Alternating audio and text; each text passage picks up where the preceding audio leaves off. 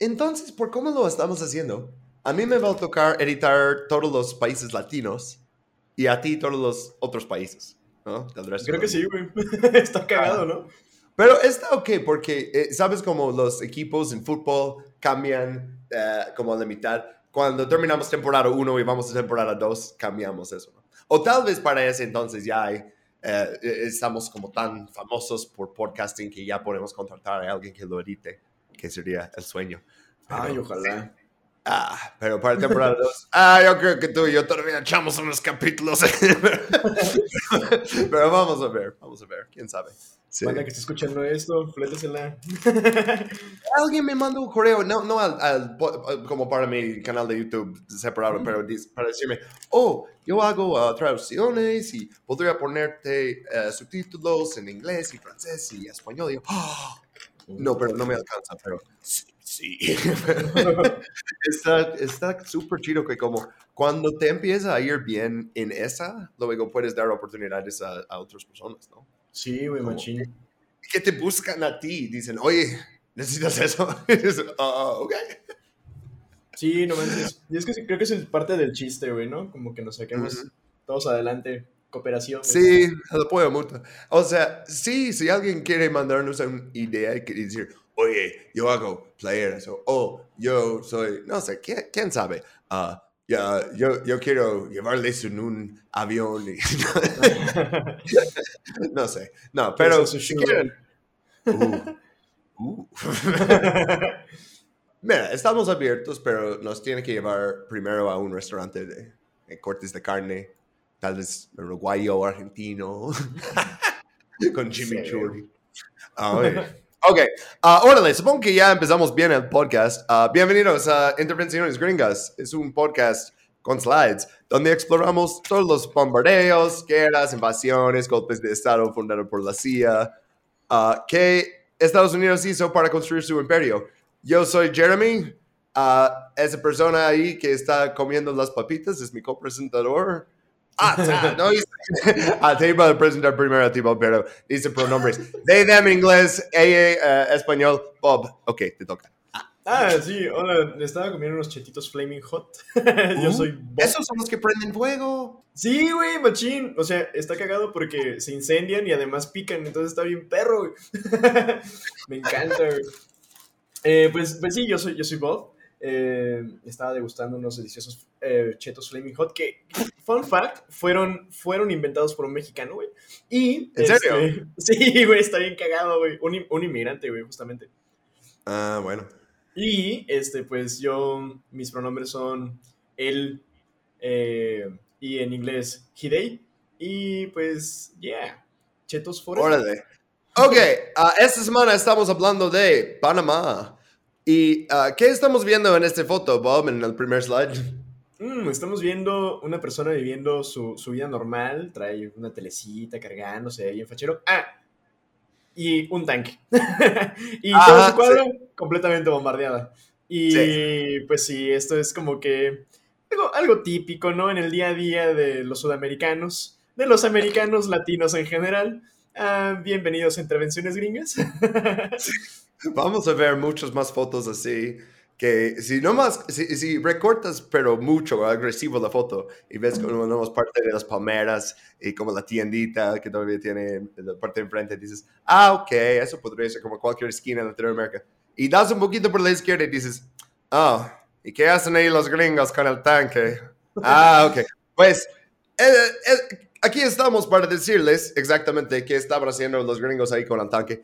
Uh, el periodo de tiempo que vamos a hablar principalmente uh, va a ser la invasión de Panamá que ocurrió en 1989, en diciembre, uh, y terminó en enero. Entonces, estamos hablando de esos dos años, pero básicamente un mes eh, entre esos años, ¿no? Estaban ahí para la Navidad.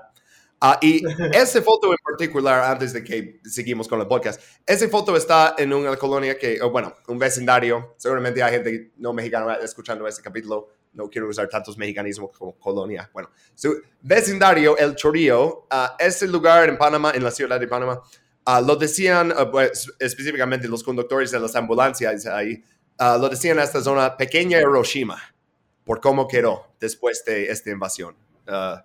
Eh, y bueno, ah, primero, antes de que hablamos de lo que pasó en Panamá, tenemos que hacer, hoy estoy emocionado para hacerlo esta semana, tenemos que hacer las noticias.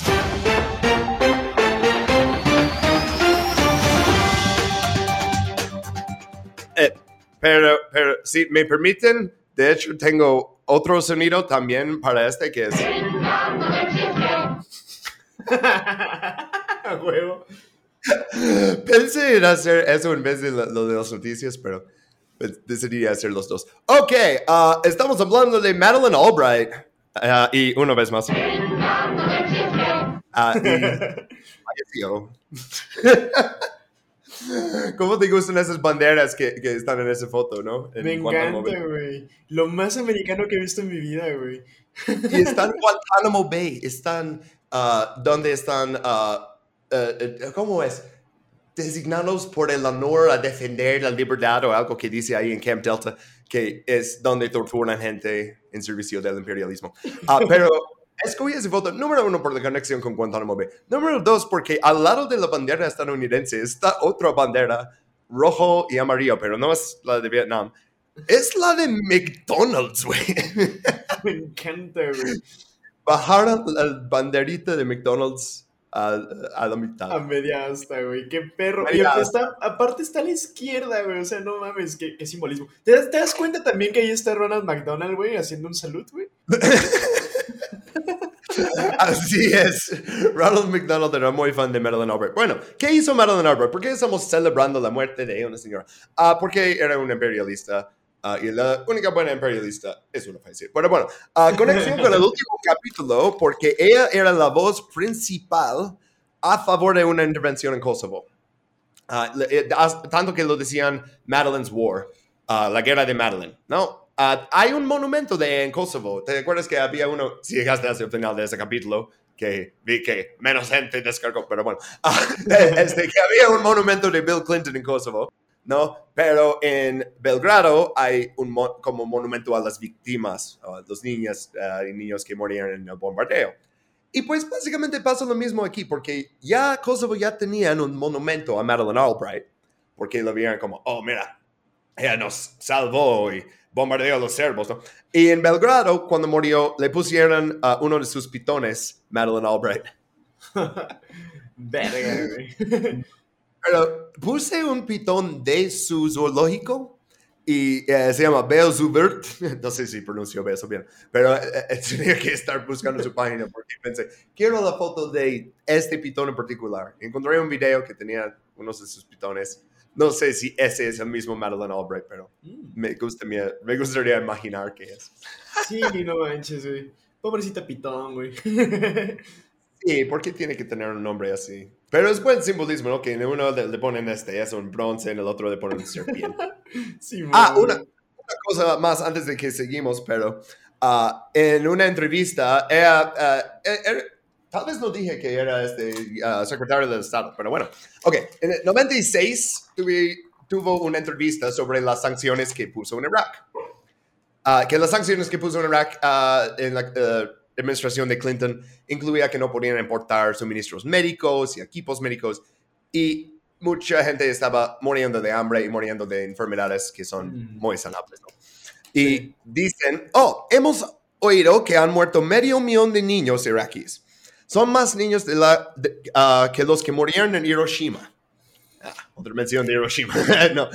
¿Vale la pena el precio? Y ella dijo, creo que es una decisión muy difícil pero el precio, creemos, vale la pena. Entonces, oh, perdimos a Madeleine Albright, pero el mundo es un poquito, tal vez, menos imperialista por no tenerla viva en ella. Y entonces... Oh, por el precio, creemos aquí que vale la pena. Y bueno. Sí, güey, ¿qué son, los ¿qué son medio millón de niños muertos, güey? Si puedes destruir a los iraquíes por dentro, güey. Lo cual no suena, no suena nada mejor, güey. Y vamos a ir por mucho más en la invasión en 2003, o sea. Eso solo eran las sanciones y la, la zona de exclusión área. Y no mames, güey, sí, porque uh, guiño guiño, tienen que esperar a el siguiente capítulo. Bueno, no es el siguiente como tal, pero pronto hablaremos de Irak y vamos a hablar un poquito más de esta señora. Así que, yeah. Podríamos hacer como, como un bit y decirles al final de cada capítulo que el siguiente va a ser Irak, luego nunca ser Irak. Oh. y luego cuando hacemos un show en vivo, hacemos Irak. Ah, no, pero quién sabe, tal vez hacemos Sería una gran idea, güey, sería una gran idea. Oh, shit. Pero es que tendría que cortar esa parte o si no, todos los que escucharon el capítulo de Panamá van a saber que, ah, pero luego ponemos negarlo, ¿no? Pero como negarlo a huevo y decir, no, pero lo dijiste en ese capítulo. No, no lo dijimos en ese capítulo. Hey, güey, podríamos poner toda esta parte del, del, podcast como editada así con puros beeps, así de En lo y que luego cuando hacemos, ah, porque la gente va a decir, ¿qué, ¿de qué están hablando? ¿Qué pasó? Bueno, uh, ok, pero queremos hablar de Panamá en los 80s y al principio de los 90s, ¿no? Pero primero tenemos que hacer el método socrático, ¿no? Y decir, ¿qué es un Panamá? Uh, Bob, ¿qué es un Panamá? Ah, pues un Panamá. No mames, me encanta este slide, güey. Estoy muy, muy feliz con cómo quiero. Y no quiero pasar demasiado tiempo en eso, pero sí, sí quiero padre.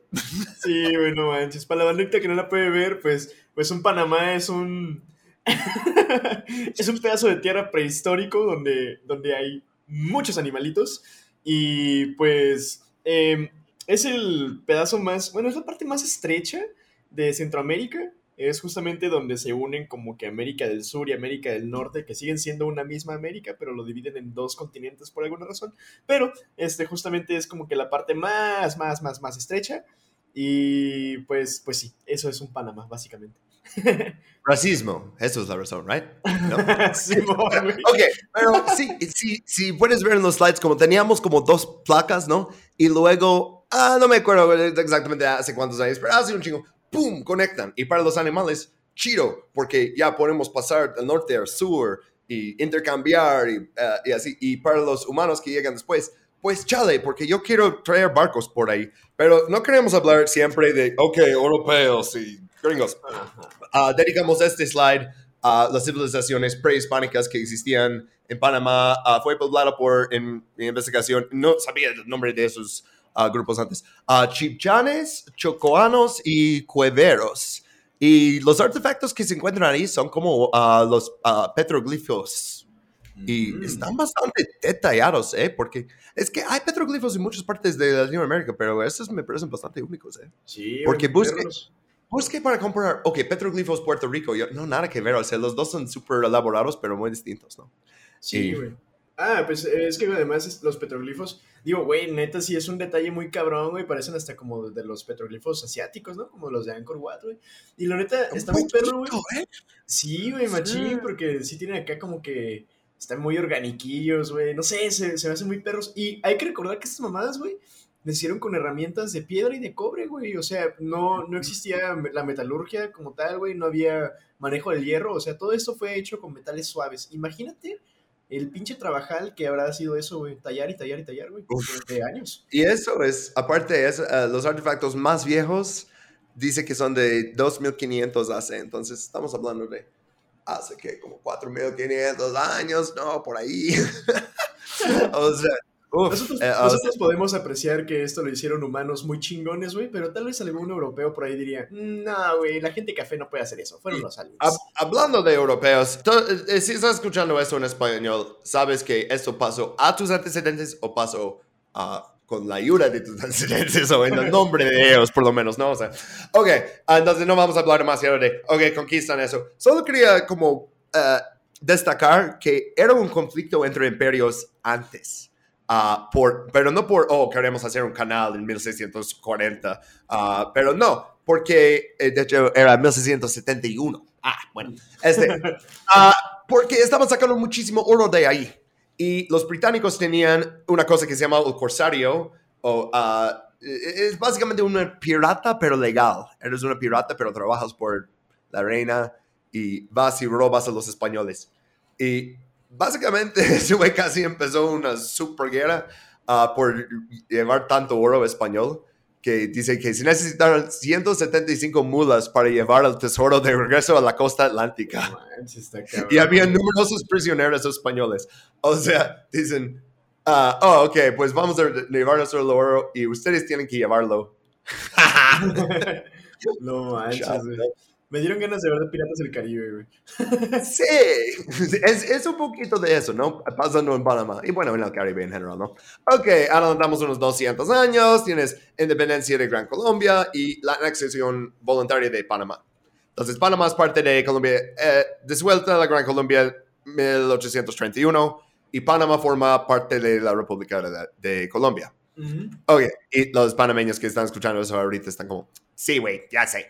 Ah, pero bueno, ok, seguimos uh, con uh, Bob. Ah, sí, yo puse esta madre. Este, justamente, bueno, vamos a empezar a hablar un poquito del canal, güey. Sí, güey, el canal ya, ya lo habían intentado construir anteriormente, güey. Y el encargado había sido este carnal que es Ferdinand de Lesseps. Este güey está muy perro, güey, porque la historia es que este canal ya había construido el canal de Suez. Y le dijeron, güey, así los pinches franceses por sus huevos, güey, de que, ah, pues mira, carnal, vete a Panamá y construye un canal, güey. Y el vato dijo como de, no, pues no, o sea, no quiero, güey. Y luego como que se pusieron de acuerdo entre gringos y franceses e ingleses y dijeron, no, no, no, si lo vas a construir, güey, no te estoy preguntando. Y ya, pues, lo pusieron ahí a que hiciera sus estudios y la chingada. Está muy cagado, güey, porque toda esta historia es como de nepotismo también, güey. Pero, o sea, mira, rápidamente.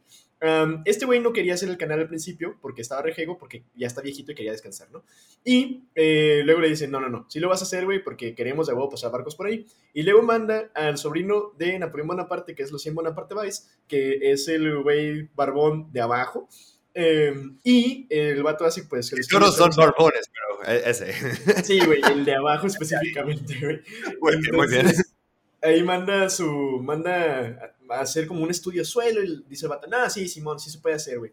Y bien fácil, nada más vas a tener que cavar un pinche hoyo y ya con eso, güey, dicen a huevo. Entonces, güey, ya después, este carnal, hacen como una, una, este, ¿cómo se llama esta pendejada? ¿Como un mm, estudio? Sí, güey, como una comisión, la comisión del canal ah, interoceánico, güey. Y esa básicamente era en Estados Unidos, Reino Unido y Francia, güey. Y pues mandaron a, ya, ahora sí, a Ferdinand y a Gustav Eiffel, güey. O sea, el güey que construyó la, la Torre Eiffel participó en la construcción del canal de Panamá también, güey. También construyó la Estatua de la Libertad. Ah, y la base está casi igual. Y, ah, bueno, the fun fact de que oh, era cobre y ahora es verde por la oxidación, todo el mundo sabe eso, ¿no? Sí. Pero bueno, en Estados Unidos no aprendimos de ninguno de esas personas, ninguno de esos barbones que aparecen en este slide, uh, porque los enseñan un palíndromo que es a man, a plan, a canal, Panama. Y entonces es lo mismo como a derecho que es al revés, ¿no? Si, si, cambias el orden de las letras es exactamente lo mismo. Y a man, un hombre. ¿Quién era? Teddy Roosevelt. Fucking hell. Siempre es Teddy Roosevelt en cada capítulo del imperialismo. Pues. Estamos hablando de algo que pasó durante Bush y tiene que salir Teddy Roosevelt. Pero porque puse dos imágenes, dos, dos como eh, imágenes aquí, ¿no? Y el primero es la imagen propaganda, que es Teddy Roosevelt y está más grande que King Kong y lo está excavando sí mismo en un día, como un hoyote, ¿no? Y en el otro está, oh, esto es un poquito más interesante, que tienes un, como una cáscara que dice Colombia y saliendo de eso, a República de Panamá, ¿no? Mm. Pero Teddy Roosevelt se está quedando con el canal y tiene detrás de su espalda, tiene ahí el palo y dinero, ¿no? Y el güey que ahí pusieron con el bigote, esto es Bunau Varía. Ah, oh, de hecho, es un francés, o sea, Philippe Jean ¿Cómo pronunciamos su pinche apellido? Um, es Bunau Varila, um, tal vez Varila, Varilla, podría ser Varila.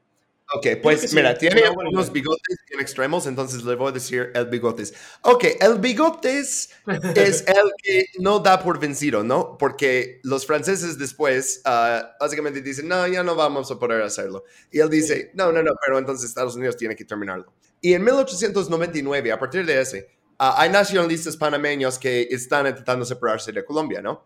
Y cuando Roosevelt y, bueno, Estados Unidos ve eso, dice, ah, ok, podemos utilizar eso, porque primero en 1903 tienen el Tratado de Eranay, que es conformado por el Senate en Estados Unidos, pero no por el Senate en Colombia. Y esto hubiera permitido a Estados Unidos uh, arrenden, uh, ¿cómo se llama? Arrendamiento. arrendamiento, como un contrato, güey, un contrato renovable de 100 años, a franja de 6 milas de ancho a través del Istmo de Panamá, 10 millones de dólares tenían que pagar y pago anual de 250 mil dólares, o sea, un cuarto de millón. Ok, pero, o sea, arrendamiento renovable de 100 años. Ok. Ah, pero luego Colombia no lo confirma. Entonces, ok, pues vamos a echarle toro a estos nacionalistas panameños. Vamos a hacer que independicen para darnos exactamente lo que queremos. Y, pues sí. Ah, es que algo perro, güey, es que justamente ya habían, ya habían descubierto que el canal de Panamá era una mamada de construir, güey, ya habían muerto aproximadamente como 2.000 obreros, güey, en la obra anterior que había, hecho por, que había sido hecha por el otro bigotón, el, slide anterior, güey. Y se dieron, sí, güey, no mames, se dieron cuenta de que, güey, este pinche proyecto, o sea, se va a ir a la mierda, güey, o sea, neta, no hay, no hay feria para fundarlo y pues lo abandonaron a media construcción, güey, porque estaba bien culero construir, güey. Y luego dijeron, este carnal, güey, básicamente destrozó una, una, una nación, güey, nada más para, pues, para quedarse con el crédito, güey, porque ya estaba medio construir, güey. Y dijo, eh, pues Digo, si lo termino, güey, me van a dar una medalla, güey, me van a dar un chingo de feria, así que, mm, ¿qué, ¿qué, es destruir la vida de unas cuantas personas, güey, si, si se trata de ganar dinero, güey? pues es Teddy Roosevelt, o sea, este es el güey de... Oh, de, eh, tal, vez no todos los indios uh, son malos, tal vez todos nueve de diez no son. ese es Teddy Roosevelt que estamos hablando. Pero ok, entonces, uh, ganan su independencia y 18 de noviembre de 1903, uh, secretario del Estado John Hay y Bunauvaría hacen el tratado Hay-Bunauvaría. Tantos nombres en ese tratado. ¿Por qué no dirían como tratado del canal o algo? Pero bueno, ok. En este no era, iban a ser 6 milas, solo iban a ser 5 milas a cada lado. Ok. Ah, y misma cosa, 10 millones de dólares, pago anual, uh, uh, anual de 250 mil dólares. Básicamente lo mismo. Ah, pero ya no 100 años a perpetuidad. Se quedaron con la zona del canal para siempre. Y en el siguiente slide puse un poquito del texto, si lo quieres leer, pero como destaqué unas partes ah, con amarillo, porque lo que dice es uh, soberanía. Ah, específicamente eso, que les da la zona canal y ya esto es donde pueden poner, y eso va a ser importante después, su bandera y su policía y su ejército, y es su territorio. Y está justo en medio de su país, ¿no? O sea, el tratado no es solo el canal, también es ese territorio. Es lo mismo que United Fruit. Oh, ponemos ferrocarril y nos das toda la tierra a lo ancho del ferrocarril. Y luego terminan más poderosos por esa tierra que nada. Y vamos a ver lo mismo tratado con eso, porque... Uh, ah, y puse un meme por los que no están viendo. es, no sé si los que tienen más que 30, como yo, van a saber. La escena del Simpson que cuando Burns va a Cuba para unirse con Fidel Castro y le enseña su billete de, de un trillón de dólares y dice, ok, uh, ya, eh, démelo ya. Y dice, ¿qué le doy? No, y no se lo regresa. Este, y es eso, pero puse como Burns, como Panamá y Fidel. En es interesante que terminó así, que Fidel tiene la bandera de Estados Unidos y es como, ok, no quiero. Se está retorciendo en su tumba, güey. Pero en este caso funcionó porque Estados Unidos estaba haciendo el rol de Fidel en ese meme. Sí, sí. ok, entonces abre el canal 1914, ah, agosto. Uh, ¿Qué más pasó justo en ese tiempo? Uh, mm, sí, al final de verano, 14 en Serbia. Oh no, Yugoslavia otra vez. ah, no, no, no, Pero bueno, ok, abren el canal. Mientras tanto, ya habían puesto antes del canal policía para mantener la orden y que no sindicalizan. Y, encontré como una historia oficial de, la policía de la zona de canal y la verdad, o sea, tienes que corroborar todo de, de su historia con alguien más, ¿no? Obviamente. Pero estaba en Comic Sans, estaban como uh, la fuente estaba como punto 10, ¿no? Estaba bien difícil de leer, como, uh, debería poner el vínculo en la descripción, uh, pero dice algo de como, oh, los trabajadores de Jamaica tenían el mejor comportamiento, pero los locales eran los peores, y así, cosas bien racistas. como comparando como cuántos cooperaban con la policía. horrible, ¿no? Sí, está cabrón sin ver ese cartel que dice Canal Zone Police, o sea, policía de la zona del canal, eso podría ser Idaho, podría ser Texas, O sea, por las caras y los uniformes y eh, toda la cosa. Arquitectura, todo. ¿no? Sí, ah, pero Está, está justo en medio de Panamá. Ah, eh, bueno, ok, tenían ya en 1908, o sea, antes ya tenían 407 policía, y luego eh, seguían subiendo y así. Y para entrar y pasar la zona, o para trabajar en el canal, tenías que uh, dar tus uh, huellas táctiles, te hacen un montón de preguntas. Uh, you, have you ever been a communist? no. Este, no sé si te preguntan así, eso como si fuera Joseph McCarthy, pero bueno. pero sí, hay vigilancia constante. Uh, y luego ponen vallas, vamos a ver luego que le dicen la valla de la vergüenza, ¿no? Porque Estados Unidos es, es lo mismo que cualquier otro estado así, ¿no? Como Israel, que pone vallas. O, uh, bueno, ok. Tenían un total, total, total de 23 bases estadounidenses en la zona. Pero decir eso es como decir que cada uno es una base algunos eran como estaciones de radar y así, que tenían un chingo de tecnología y tal vez un soldado, ¿no? sí, dos monillos ahí en el pinche radarcillo. Ajá, es como, e, e, es, donde te mandan cuando no te pueden despedir por algo, pero ya no te quieren ver y dicen, oh, te toca tal base. Y dices, esa es una base. Ah, pues mira, es una estación, una isla. Mm, como el faro, ¿no? Que está en Inglaterra, si mal no recuerdo que mandan a un canadiense nada más para que siempre esté ahí y que los estadounidenses no dominen esa isla. y dicen, mira, tenemos que estar, alguien tiene que estar, yo no puedo ir hasta que alguien venga a reponerme, ¿no? Ah, pues básicamente. Pero bueno, habían 16 como importantes. Ah, vamos a destacar unos. Coco Solo, esto era un base de submarinos y una estación aeronaval. Ahí nació John McCain, uh, imperialista futuro. Y pues mm. su papá era un admiralty en, en la marina, entonces, pero bueno fue capturado en Hanoi durante la guerra en Vietnam, torturado y luego dice, somos diferentes. Uh, Gringo man. somos diferentes de nuestros enemigos. Si los papeles se invertirían, no nos deshonraríamos cometiendo o probando tales maltratos hacia ellos. Hablando de que le torturaron y así. Vamos a hablar de tortura en Panamá muy pronto. No, por eso lo menciono. Eh, eh, un poquito de un tangente, pero es ok.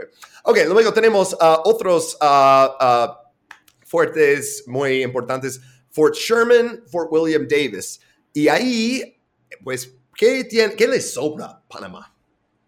Selva.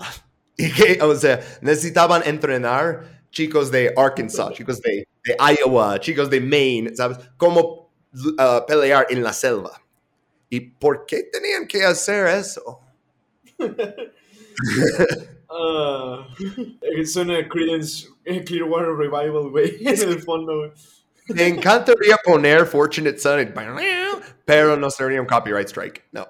sí, pero sí, exacto. Entonces entrenan ahí, eh, de hecho ahí hicieron la infantería especializada como los Buenos Verdes. Todos se fueron ahí para eh, entrenar en eso, ¿no? Sí, ir a Vietnam a morir.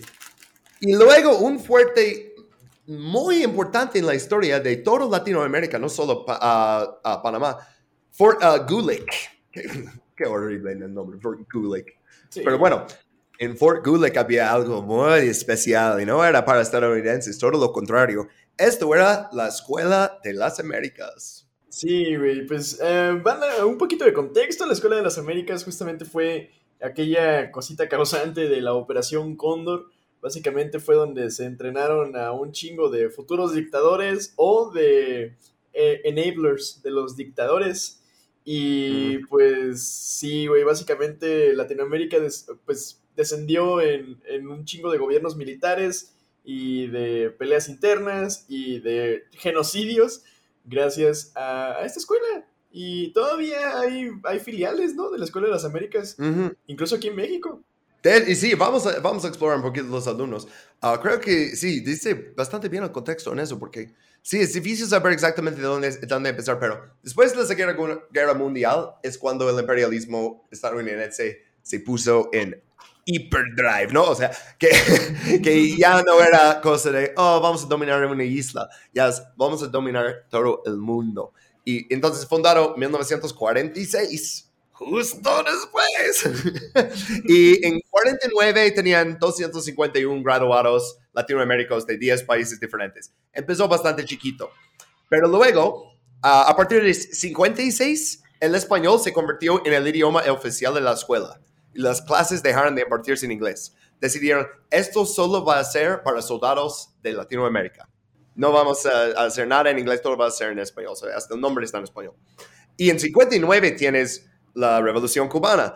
Entonces, Estados Unidos busca controlar la conspiración comunista internacional, que todos los países están, les lavan el cerebro, no saben qué quieren y luego el comunismo les impone. Es como, pero ¿por qué sale tanta gente de la calle para apoyar esa cosa? ¿Por qué um, les están engañando?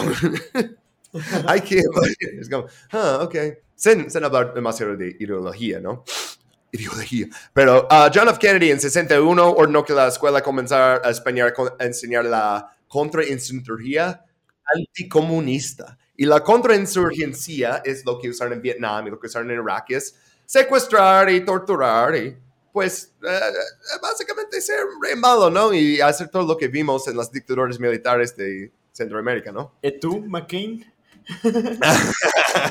Exacto, o sea, y ok, entonces ya empiezan a, partir formación en cosas como control de disturbios y masas, uso de fuerzas especiales, guerra en la selva, inteligencia, contrainteligencia. Luego están, eh, terminan expulsados de Panamá, tienen que ir a Georgia, cierran por un mes y abren otro bajo otro nombre, pero les quiero decir que hay un recurso que deberían revisar Ah, porque son, están en públicos después de una, alguien hizo una solicitud de Freedom of Information Act con libertad de información y ahora están disponibles uh, todos los manuales que usaban. Y uh, destaqué un poquito de ese manual de estudio de terrorismo y guerrilla urbana. Y no voy a leer todo ahorita en el podcast, pero dice cómo deberías asaltar un banco y quitar las armas de la, la policía y luego uh, puedes ponerle una emboscada y matarle. no mames. O sea, ¿qué? Ah, güey, no mames, güey. Neta, se me hace bien cabrón, güey, porque pinches tácticas pedorras, güey, que utilizaron después los mismos terroristas contra los que están peleando ahorita, güey. No mames. Ajá.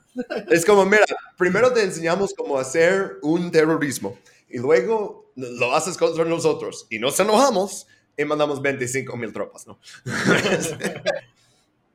y este, las ah, acciones de Boeing y Raytheon y Lockheed Martin y todo eso suben por 8 puntos. Me hago unos 15 millones de dólares. Inflamos la moneda haciendo guerra a otros países, güey.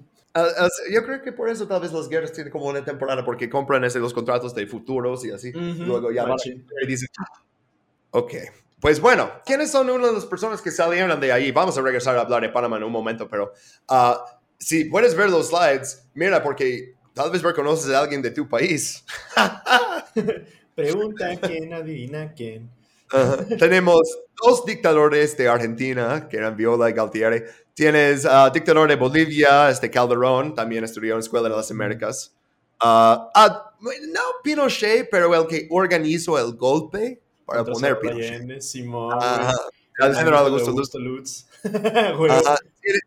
Ay, Colombia era muy difícil. Puse solo un colombiano porque es que si no hubiera sido muchas, muchas fotos, ¿no? Pero uh, puse, sí, o sea, uh, él era comandante del ejército y apoyaba a los paramilitares, hizo torturas, desaparición, toda la cosa, ¿no? Uh, a ver, ¿quién más? Oh, teníamos un dictador de Ecuador, Guillermo Rodríguez Lara, Teníamos, oh, el que organizó el Red de Escuadrones de la Muerte en El Salvador, que era Roberto de Bison. Uh, oh, él también era luego un político. Ok. Ah, teníamos un guatemalteco que este, intentó hacer un golpe de Estado en 93. Eso era Luis Francisco Ortega Menaldo. Tenemos un en Honduras, uno que hizo Escuadrón de la Muerte. Ah, tenemos en México también, mira. De Iztapalapa para el mundo. ah, pero ahora se siente feo decir que era el loco single masacre. Ah, sí, pues eh, fue el que. Sí, fue el que hizo la masacre en el tiempo de. ¿Fue, ¿Era Cedillo? No, ¿verdad? ¿O sí? Era, era, Salinas, ¿no? la en, en Chiapas, ¿no? Que como uh, los zapatistas ahí como. Sí. Tomaron sangre A un chingo de gente inocente. Y, ah, pues también hay que, bueno, digo, no sale aquí, pero también de ahí salió Díaz Ordaz, banda. ah, sí, es que neta, si vas, y eso ya es completamente público. O sea, ya, ya pasan tantos años y aparte a Estados Unidos no le importa tanto exponer a Ajá. latinoamericanos. Y están como, eh, ya. Ah, este, ah, casi se me olvidó, teníamos un dictador de Perú, ah, Juan Velasco Alvarado también. Era uno de los ah, principios, él se fue a, a Escuelas Américas en 46, primer Uh. año. Mira, terminó siendo dictador de Perú. Y luego, a la otro rol importante para el imperialismo a través de su posesión colonial en Panamá era la coordinación de Plan Cóndor. Y Plan Cóndor neta va a ser otro capítulo. O sea, pero... A ver, ah, Bob, ¿qué queremos decir sobre Plan Cóndor y Panamá rápidamente antes que seguimos con... Ay, pues. O sea, honestamente, el, el plan Cóndor, o sea, como tal, sí empieza. Empieza como que a gestarse, ¿no? Por así decirlo, en Panamá. Y ahí es donde se ponen las bases, porque justamente hay como que un chingo de crackdowns, porque la gente, pues, obviamente está un poquito molesta, un poquito mucho molesta, porque la misma policía del canal empieza, pues, a hacer, pues, hace cuenta como si fuera una tipo franja de Gaza, ¿no? Pero, eh, o sea, Franja una de Palestina. Ajá, güey, una franja de Panamá, güey. También, una franja. Con Ajá, güey. Y, literalmente sacan a la gente de sus, de sus hogares, güey, y luego empiezan a hacer desarrollos, y luego meten a un montón de extranjeros, que en este caso son gringos, güey, y pues eh, como, como quería mantener su estilo de vida y además empezar a permear el sentido capitalismo, capitalista, güey, y pues chingarse a todos los comunistas que podían, güey, o a toda la gente que fuera eh, relativamente de izquierdas, o más bien a toda la gente que no apoyara a sus overlords capitalistas, güey, a, a toda esa gente básicamente la desaparecían, güey, es cuando empiezan a hacer prácticas de tortura bien cabronas, empieza el programa de, de MK Ultra, el de control Mm. mental, güey, empieza la tortura psicológica, güey, es cuando empiezan a- también a desarrollar como los programas de, de tortura auditiva, güey, que vamos a ver un poquito más al rato, y este, Sí, güey, también pues ya es cuando sacan, por ejemplo, ahí sale, los que no están viendo el slide, pues sale justamente un cóndor llevando a un prisionero político en un palo, en el aire, y por ejemplo dice CIA, Paraguay, Uruguay, Chile, Brasil, Argentina, que eh, esto básicamente es un símil a los, los vuelos, los vuelos de la muerte, en los que llevaban a gente en aviones y literalmente las tiraban al mar sin paracaídas, ¿no? Y pues Yeah. Ahí es cuando empieza justamente la Operación Cóndor, eh, pues como a desarrollar sus métodos brutales eh, y asquerosos de tortura y homicidio, pues para mantener a, a América del Sur bajo control de Estados Unidos. Pues, América del Sur tiene un chingo, pero un putamadral de recursos, güey, que obviamente los gringos pues quieren. Y la mejor manera de mantenerlos es con la excusa de ah, es que somos anticomunistas. No, pero en realidad solo- solamente, solamente somos imperialistas hasta la médula. Mm. No, y los que estaban en el cono sur especialmente eran súper, súper fascistas. O sea, Sí. no podemos describir la dictadura de Pinochet de otra manera, la verdad. O sea, Sí, eh, era como vi- vive el fascismo, ¿no? O sea, sigue ahí. Ah, pero pues, sí, ah, puse parte de un documento desclasificado que justo era desclasificado hace como tres años. Ah, y dice, ahí, ok, no quiero traducir toda la cosa, pero básicamente en la zona de, eh, ah, de Panamá, ahí tienen el centro de comunicaciones para coordinar todo de Plan Condor en todos estos otros países. Entonces, la zona del canal no es solo, oh, todos los barcos que pasan ahí. Eso es como la vista como más mínimo de eso, porque también son los bases donde entrenas a la gente para hacer buenas verdes o para hacer guerra en la selva, ¿no? También es ah, donde controlas todos los dictadores militares de, de Sudamérica. Y también es donde entrenas a sus soldados para luego hacer un golpe contra el dictador que tú pusiste. Ah, vamos a ver eso en este capítulo, por cierto. Mm. Ah, sí. sí. Ah, y de hecho, ya llegamos a los graduados panameños, que vamos a pasar mucho tiempo hablando de ellos, por eso menciono Escuela de las Américas, porque los dos eran exalumnos y b- más que una vez, o sea, por ejemplo, el primero es Torrijos, ah, general de brigada Omar Torrijos Herrera, oficialmente, ¿no? Ah, ok, él tomó cursos en la Escuela de Américas en 63, 74, 66 y 67. ¿Y qué hizo en 68? Pues un golpe de Estado contra el presidente civil. Ah. y wow, aprendió bien. Era un golpe incruento. Ah, vamos a hablar un poquito de eso en el siguiente slide, pero sí, vio su oportunidad y lo tomó, ¿no? Ujú. Ah, eh, él oficialmente no era presidente porque todavía tenía como elecciones y cosas así. Él era líder máximo de la revolución panameña, general de brigada, ah, comandante jefe de la Guardia Nacional. Ah, o sea, Sí, o sea, nunca nombre pedorrón, güey. nunca bueno cuando tiene, o sea, como Idi Amin tenía al final como conquistador del imperio británico, en, especialmente en Uganda, pero en todo África y el mundo. Ah, Idi Amin es de, de mis favoritos de la- los dictadores horribles que puse. Bueno, puse- apoyaba la CIA. Ok, y el otro, y vamos a hablar de él, de hecho, un poquito más a rato, pero mientras estamos en Escuela de las Américas, él tomó cuatro cursos en Escuela de las Américas, todos en 1967. Um, y el uh, instructor de Manuel Noriega en el curso de contrainteligencia dijo que era excepcional, ¿no? También uh, luego lo llevaron a Fort Bragg, Carolina del Norte, para tomar un curso de operaciones psicológicas. Que Wow. eso va a ser tan relevante después con lo que le hacen a, a- a Noriega y es como, pero primero le entrenaron en todas sus tácticas. No, eh, y pues Torrijos fue de hecho el mentor de Noriega y luego le hizo jefe de la inteligencia militar en su gobierno, porque Noriega era alguien que siempre podía superar a alguien más con un movimiento político, o sea, eh, que lo querías en tu campo, no lo querías contra ti, la verdad. O sea, yo no. Noriega sabía exactamente lo que hacía. Pero bueno, primero, ah, de hecho, Bob, tú podrías hablar un poquito de, de eso que pasó con, intentan poner todo el país como más estadounidense y qué, pa- qué pasa al resultado de eso. Sí, justamente pues pasa lo del Día de los Mártires en 1964 y pues es lo de la guerra de las banderas, ¿no? O sea, básicamente es lo que decíamos, ¿no? Que era como un pequeño Palestina. Entonces salieron pues los, los panameños a, a poner banderas en, en zonas, eh, bueno, ahí como lo pones lo de los zonitas, ¿no? Este, pero ponían ahí eh, banderas en zonas que eran pues consideradas pues americanas. Y hubo varias manifestaciones. Eh, ponían vallas en pondría- ponían banderas en las vallas de la vergüenza ponían banderas en este comercios estadounidenses ponían banderas en, pues, en donde pudieran este, poner una bandera como un símbolo de que no güey es que esto es Panamá güey váyanse a la verga pinches gringos Ah, pues no, ahí- pero más tranqui que eso, ¿no? Porque a veces hacían cosas muy pacíficos como dicen, queremos presentar esa bandera al comandante de esa estación para que lo ponga el símbolo de orgullo y junto con el suyo y así. Y los estadounidenses ahí como, "Mm, que se vayan. Sí, eso sí. Porque justamente algo que, algo que intentaban hacer, pues era como de. como intentar convencer a los estadounidenses de que, pues, también esta era tierra panameña, ¿no? Y de que los empezaran a respetar un poquito más. Y pues. eh, eh, hubo algunas manifestaciones, obviamente, pues creo que. O sea, no hubo muchas violentas. Lo que sé es que.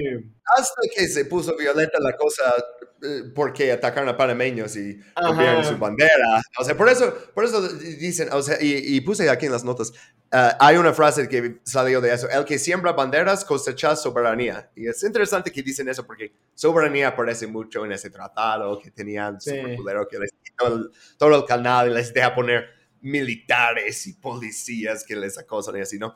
Pero bueno, ah, primera vez que se ponen de acuerdo a izar las dos banderas es en 59, pero luego no lo hacen. ah, Básicamente la gente dice, no, no lo voy a hacer. Ah, y luego, ah, dice, en 63 eh, específicamente es cuando lo van a hacer ya en la zona del canal, ¿no? En Ajá. 64 es cuando va a pasar, entonces 9 de enero es cuando le traen la, la bandera, los sonitas los insultan, les tiran cosas, los estados están ahí ignorando eso, ignorando la agresión, ¿no? y los ajá. atacan, y luego la bandera termina rota. Y ah, luego, pues los panameños empiezan a gritarles en español, que ni hablan, ah, y pues su respuesta es disparar a la multitud. Ah, Chido. No. No, no, no, that's not the one. no era eso, era... No sé por qué digo eso en el libro. Perdón, ¿qué estabas diciendo? Ah, sí, güey, pues es que justamente como que mass shootings before los tiempos de mass shootings, ¿no? O sea, güey, pues está muy cabrón, güey, que en realidad pues estos vatos nada más querían pues que se les reconociera un poquito, güey, y que se les respetara un- un- una leve, güey. O sea, no era así tanto como de, nah, pues sí, váyanse a la verga todos, ¿no? O sea, pues era como de que, eh, güey, pues es que también es mi tierra, ¿no? This line is my land. Pero sí, empezó todo, o sea, la situación, eh, that escalated quickly, ¿no? Ay, necesito un sonido de eso. Ah, bueno, para la siguiente. Bueno, ah, mataron, eh, número uno, vamos a, reconocer a eso que pasó, ¿no? Mataron a 22 panameños y ah, había como unos 500 más heridos. Es difícil saber el número de heridos, pero Ujú. por ahí de 500. Ah, y luego como esa imagen de, ok, zonitas y sus policías y su- sus militares disparando a panameños no armados, ¿no? En una multitud Eh, con su bandera en la mano, empezó motines, ¿no? Antiamericanos, por, toda la- por toda esa cuestión. Y, a ver, seis días después, porque 15 de enero, el presidente Roberto Chiari rompió relaciones diplomáticas con Estados Unidos y declaró que Panamá no reiniciaría relaciones diplomáticas hasta que se acordara abrir negociaciones para un nuevo tratado sobre el canal. Ujú. Uh, entonces, güey, rompiste mi bandera y yo voy a romper tu tratado. Y este güey tenía unos huevos de acero, Severo. pero estilo elefante, grandotes, ¿no? Y por eso le dicen el presidente de la dignidad. Y pues sí, machín, ¿no? Machín, güey. Mira el tamaño de esos huevos. Y dice, oye, rompiste la bandera, disparaste a mi gente. No quiero se- seguir siendo parte de este juego. Y ya Ujú. pasaron 61 años. Y ahora se, se está escalando. Me sí, niego, no ¿no? manches. Pero bueno, la cosa se puso fea ahí, entonces porque están como, oh no, Panamá va a ser otro Cuba, va a romper relaciones con nosotros, va a abrirlas con Unión Soviética, vamos a perder la influencia, ¿qué vamos a hacer? Justamente porque exigir dignidad y que no maten a tus habitantes es ser comunista. Siempre. O sea, y luego, o sea, había de hecho, dentro de unos mismos manuales que dije de Escuelas Américas, en, en eso del terrorismo, están hablando de grupos terroristas que existían en el momento y dicen, en Panamá ahorita no existen grupos terroristas como tal, pero hay muchos soviéticos, ingenieros, entre comillas, que viven por cerca de zonas como plantas de luz y seguramente son espías. Es como, No, man. o sea, vimos un ruso, ustedes no tienen relaciones con nosotros, claramente comunistas. O sea, vieron enemigos de todos lados. Pero bueno, ok.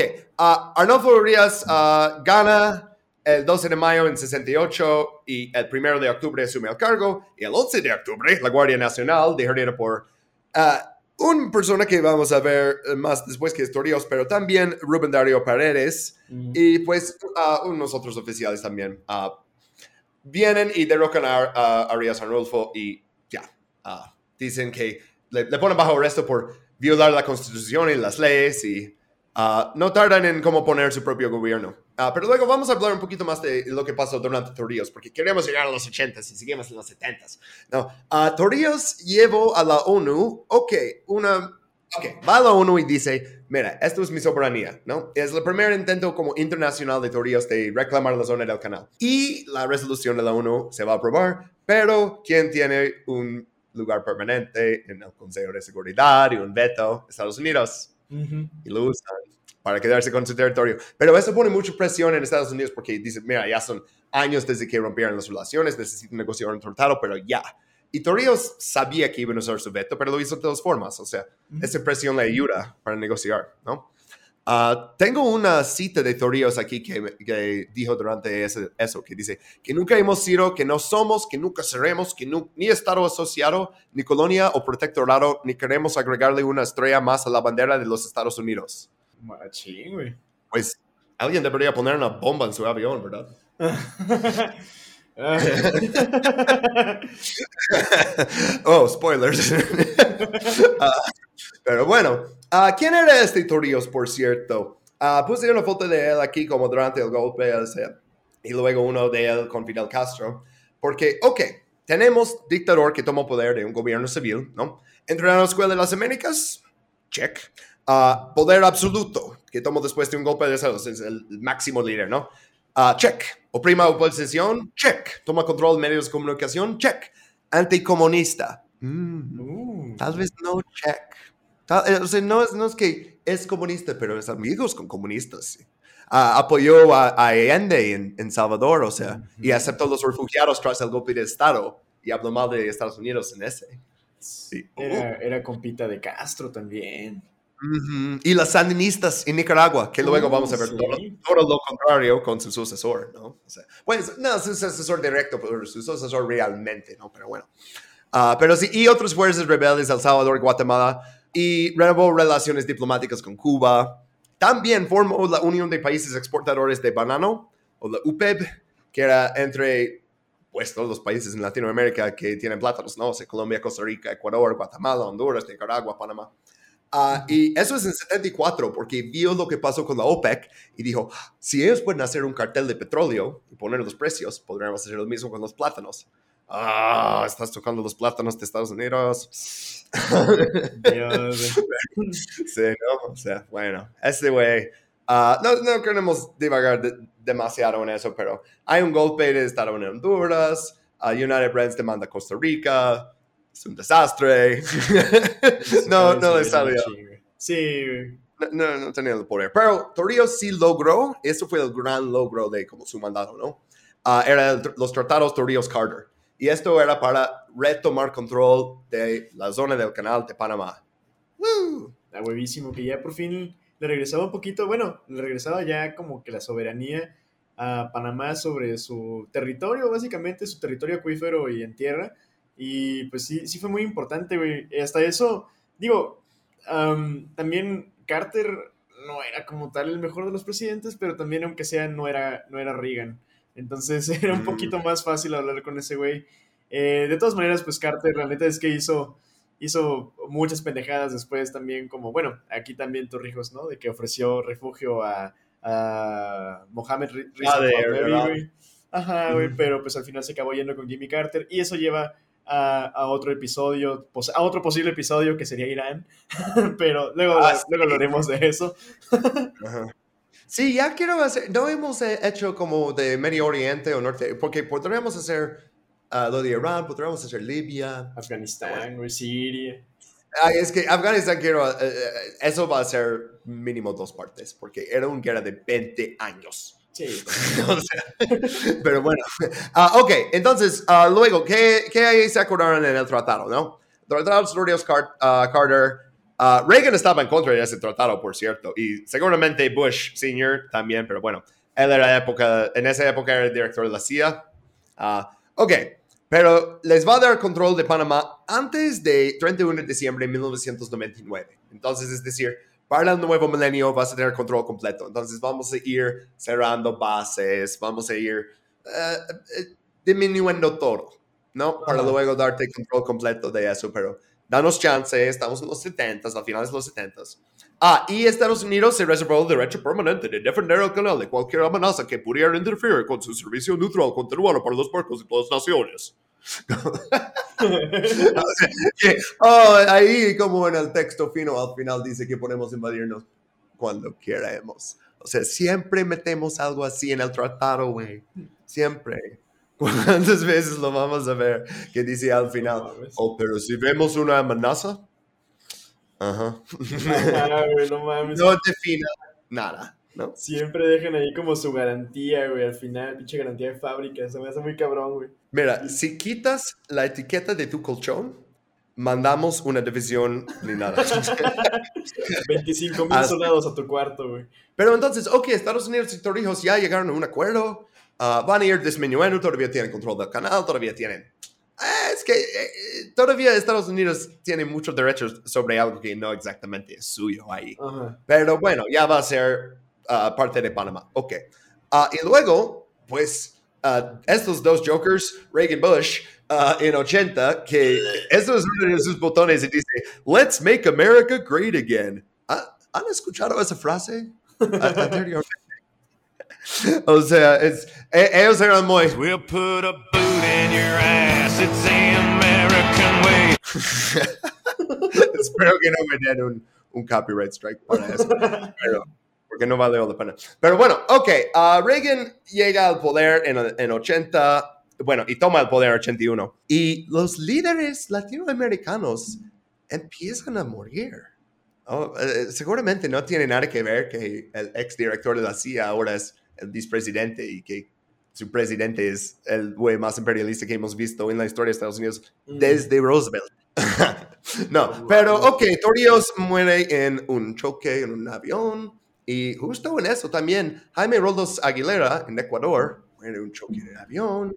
Y sí, interesante. Ah, pero bueno, ah, hay muchas teorías que o fue Noriega, o fue la CIA, o fue Noriega, pero la CIA supo, o fue, o nomás fue el clima, pero luego- o es un accidente.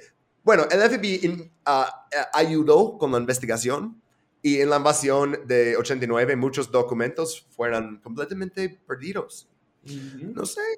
Ah, también luego el abogado de Noriega, eso es mucho, no quiero dar spoilers, pero luego cuando Noriega salió en corte, su abogado dijo que ah, tenía en su poder documentos que muestran intentos de asesinatos a él y a señor Torrijos por parte de agencias secretas de Estados Unidos. Ahora no sabemos que si en sus intentos fue lo del avión, pero ah, enseñó un, algo, ¿no? Y luego no les, eh, no les admitieron como prueba. Y bueno, nunca vamos a saber que exactamente qué pasó con Torrijos, pero qué pasó en Panamá después. Pues ah, llegamos ahora a estos tres. Ah, primero es Aristides Royo, que ah, Torrijos colocó como en la presidencia antes, porque él era el máximo líder, no era presidente, no tenía ese como presidente. Eh, pero él mantuvo, sabes, como el poder detrás del trono. Ah, tenía el líder oficial y líder militar. ¿no? Porque eso es la mejor manera de tener democracia, ¿verdad? A huevo. Sí, güey, si no tienes un títere, güey, en realidad tienes democracia, güey. Ah, pero bueno, entonces le pone allí, pero no tiene poder real. Pero luego Torrijos en 81 muere, ¿no? Y Royo ahora tiene poder, pero el ejército no quiere que él tenga poder. Entonces le ponen presión a él a renunciar en 82. Y Rubén Darío Paredes, uno de los que hizo el golpe contra ellos antes, agarra poder como líder militar Mm. eh, en el 3 de marzo 82. Y eh, solo tiene el poder un ratito, ¿no? Porque eh, pone Ricardo de la Espriella como presidente. Pero bueno, otra vez es Sí, este. sí. Ajá. Y puse aquí una foto que tiene varios de ellos juntos, ¿no? Tiene a Espriella, que es supuestamente el presidente, ¿no? Hablando con George Bush, que es el director de la CIA. Ah, no, bueno, esa foto en, en Chuck D3, entonces, era ah, vicepresidente. Ok. ¿Y qué más tenemos ahí esperando y escuchando? O sea, mira, sí está ahí Manuel Anto- Antonio Noriega, güey, pero yo quiero hablar un poquito, güey, acerca de este slide, güey, porque qué horrible, güey, era la moda de las alas en, en los ochentas, güey. Mames, Yo pensé lo mismo, porque primero lo vi en blanco y negro y cuando lo encontré en color dije, no, tiene que ir así en color en los slides porque, oh, está, pero una cosa espantosa. Yo no pensé que eso existía en la realidad. Sí, no mames, verga, está culerísimo, güey. ¿Qué es ese, ese centro de mesa, güey? Parece que tiene esferas de Navidad y el pedo, güey. Es una pinche planta bien rara. Güey, las mesas, cabrón, parecen de hormigón. ¿Qué pedo, güey? Está culerísimo esa sala, güey. Está horrible, güey. no mames. Tienes ahí como todos los personajes que van a ser parte de esa lucha de poder, porque también tienes Roberto Díaz Herrera, que luego vamos a ver que es el Gossip Girl de esa historia. Mm. Ah, y, pero las palabras de ese hombre cambian eh, el futuro de Panamá de manera muy grande, muy cabrón. Pero primero Sí. vamos a hablar de, de ese güey ahí que siempre está en su uniforme militar y aquí lo puse en el slide con eh, el logotipo de la CIA ahí a su, la- al lado de su mano derecha porque eh, creo que el simbolismo es bastante obvio, no lo voy a tener que explicar Mm. no somos niños. pero sí, este güey Noriega, este es el poder detrás del trono ah, después, pero el poder detrás de su trono es Bush y la CIA, ¿no? Y Noriega consolida ah, su poder a partir de, cuando murió Torrijos, ¿no? Pero ya era como gobernante militar de Panamá en 83. Ah, ¿Y cómo lo hizo? Pues porque siempre supera a todos, porque sabe mucho de inteligencia y contrainteligencia y, eh, cómo hacer eso, ¿no? Le entrenaron bien. Dijeron que era excelente. Este, dice a Rubén Darío Paredes, ah, ok, mira, hay una nueva ley que dice que para postular para presidente no puedes ser un miembro activo de la Guardia Nacional. Entonces renuncias tu carga y yo me tomo tu carga, pero luego tú te pones como presidente oficial y ya no hacemos esto del líder militar. Y dice, ok. Y luego dice, yo, yo no apoyo a nadie para presidente. Y un mes después sale, o sea, quita su nombre de la lista, ¿no? Y ahora Noriega ya tiene su puesto. Y Rubén Darío, ah, Darío Paredes está afuera. Salió de la Ah. carrera ya. Es cuando le dice Noriega, creo que le dice, gran brinco, Rubén. Es una pinche frase Gracias, güey. cabrona, güey. Güey, de que lo manda a la verga bien duro. Está bien cabrón, güey. Porque Noriega sabía exactamente lo que hacía, güey, desde el inicio, güey. Es que el vato, Ah, sí, güey, claro. la neta, sí era muy inteligente, güey. Muy, muy O sea, este güey, durante la administración Eisenhower, o sea, antes incluso de ir a la Escuela de las Américas, ah, se puso en contacto con la CIA porque estaba como en en- entrenamiento y dice, oye, tengo compañeros que son izquierdistas, ¿quieres que les espíe? Y la CIA dice, ¿en serio? "Eh, claro. Porque en esa época también todavía no tenían buen buenos contactos en Latinoamérica, no habían construido como ese red. Tenía un red muy grande en Europa porque justo había peleado una guerra en Europa, ¿no? Pero en Latinoamérica no tenían tantos contactos durante esa administración, ¿no? Entonces Ben Noriega dicen, esto es alguien que uf, nos da mucho valor, ¿no? Por tener a esa persona a nuestro lado. Y en los 60 también daba información a la administración Kennedy y la administración Johnson, en los papeles que luego tenemos de Johnson, hablan de él directamente en 67, ¿no? Y llegan a la conclusión que él es una estrella en ascenso en el ejército panameño y que debí- debía ser cultivado activamente como un asset de la CIA, o sea, en los 60. Johnson, No. Este güey estaba, toda su vida es como, "Ah, y luego la CIA me va a ayudar a poner en un golpe. Toda su vida era como un crescendo llegando a eso, ¿no? O sea, las administraciones de Nixon, Ford, Ford, Carter, Reagan, todos lo utilizaron para alimentar la desinformación a los cubanos. Sí, güey, cabroncísimo, güey. Sí. Y, y en contra de hacer los sandinistas, incluso cuando Torrijos estaba ayudando los sandinistas, Noriega estaba ayudando a los contras. Era un doble agente, era un triple agente, güey. Era el Harry Potter de los dictadores latinoamericanos, güey. El elegido, güey. De una manera, pero a la otra es como, mira como alguien que tiene el cerebro para eso y el corazón para ser malo, mira como hasta dónde puede llegar, ¿no? No mames, sí, güey. Este güey no es como un presidente natural, o sea, Torrijos era como guapo y alto y buen orador y ha- haciendo cosas que luego le, leen citas de él y dicen, ah, qué chido. Y Noriega era, le decían cara de piña. O sea, se ve como que, que su uniforme no la quiera bien. Es como, pero, o sea, superó a todos, ¿no? Este güey. Ah, oh, sí, por cierto, y Bush Sr., él, ah, Bush Sr. fue director de la CIA a partir de 1966. Y él fue ah, el director que aprobó un aumento al sueldo de Noriega de 110 mil dólares al año o 200 mil dólares al año. Y esto es en dólares de los 70, güey. o sea, y luego, eh, eh, Your Honor, nunca he visto a ese hombre en mi vida. no mames. manches. Pero sí, sin, sin divagar demasiado en eso, puse ese slide con, que tiene Bush con el, el crack en, en la Casa Blanca, hablando con las noticias, y Reagan ahí con los contras tomándoles de la mano, ¿no? Y el crack es whack moral en Nueva York, ¿no? Durante la epidemia que teníamos, que tanta gente muriendo y, y tanta gente que se- se hizo adicto y niños que morían ciegos, cosas horribles que pasó por Sí. o sea, demanda fabricada, ¿no? Porque cuando hay tanta de esa droga, eh, va a haber gente que lo termina comprando, ¿no? Sí, y lo cabrón es que toda esa epidemia la causaron los Estados Unidos, güey, justamente para causar pobreza en las, en las minorías, güey, y acabó chingándose a la gente blanca. Pero obviamente los problemas de las drogas no son un problema hasta que afectan a la población blanca, güey. O sea, ya cuando Mm. empiezan a afectar a la gente de clases sociales más altas, es con, oh, no, ahí sí, eh, ya, las drogas matan, güey, hay que hacer dare, güey, hay que hacer un montón de campañas pedorras, güey. Honestamente, yo creo que si hay alguien que detesto, güey, así, pero que neta aborrezco con todo mi corazón, güey, con toda mi alma, es Reagan, güey. O sea, Reagan y. Thatcher, güey, neta, mandaron el mundo a chingar a su madre durísimo, güey. Todo se fue a la mierda a partir del 80, güey. A partir de estos Y eso fue lo que pensaron, la propaganda de eso, y especialmente en los 90 con la caída de la Unión Soviética, era, esto es el fin de la historia. Eh, La democracia, entre comillas, la democracia neoliberal ya ganó todas sus batallas que tenía que ganar, y ahora todos en el mundo va a estar bien calladitos y aceptar las cosas como son, es el fin de la historia. Y luego, 11 de septiembre 2001. Ah, resulta que no. Sí, no Resulta que vamos a estar en guerra para siempre. Ah, ok. Órale. Bueno, ah, ok, hay todo un relajo con Irán y querían dar armas a los contras, pero a partir de 83 no pueden y Ah, básicamente les aprobaron este ventas de cocaína que iban a Freeway Rick Ross. Tenemos fuentes de eso.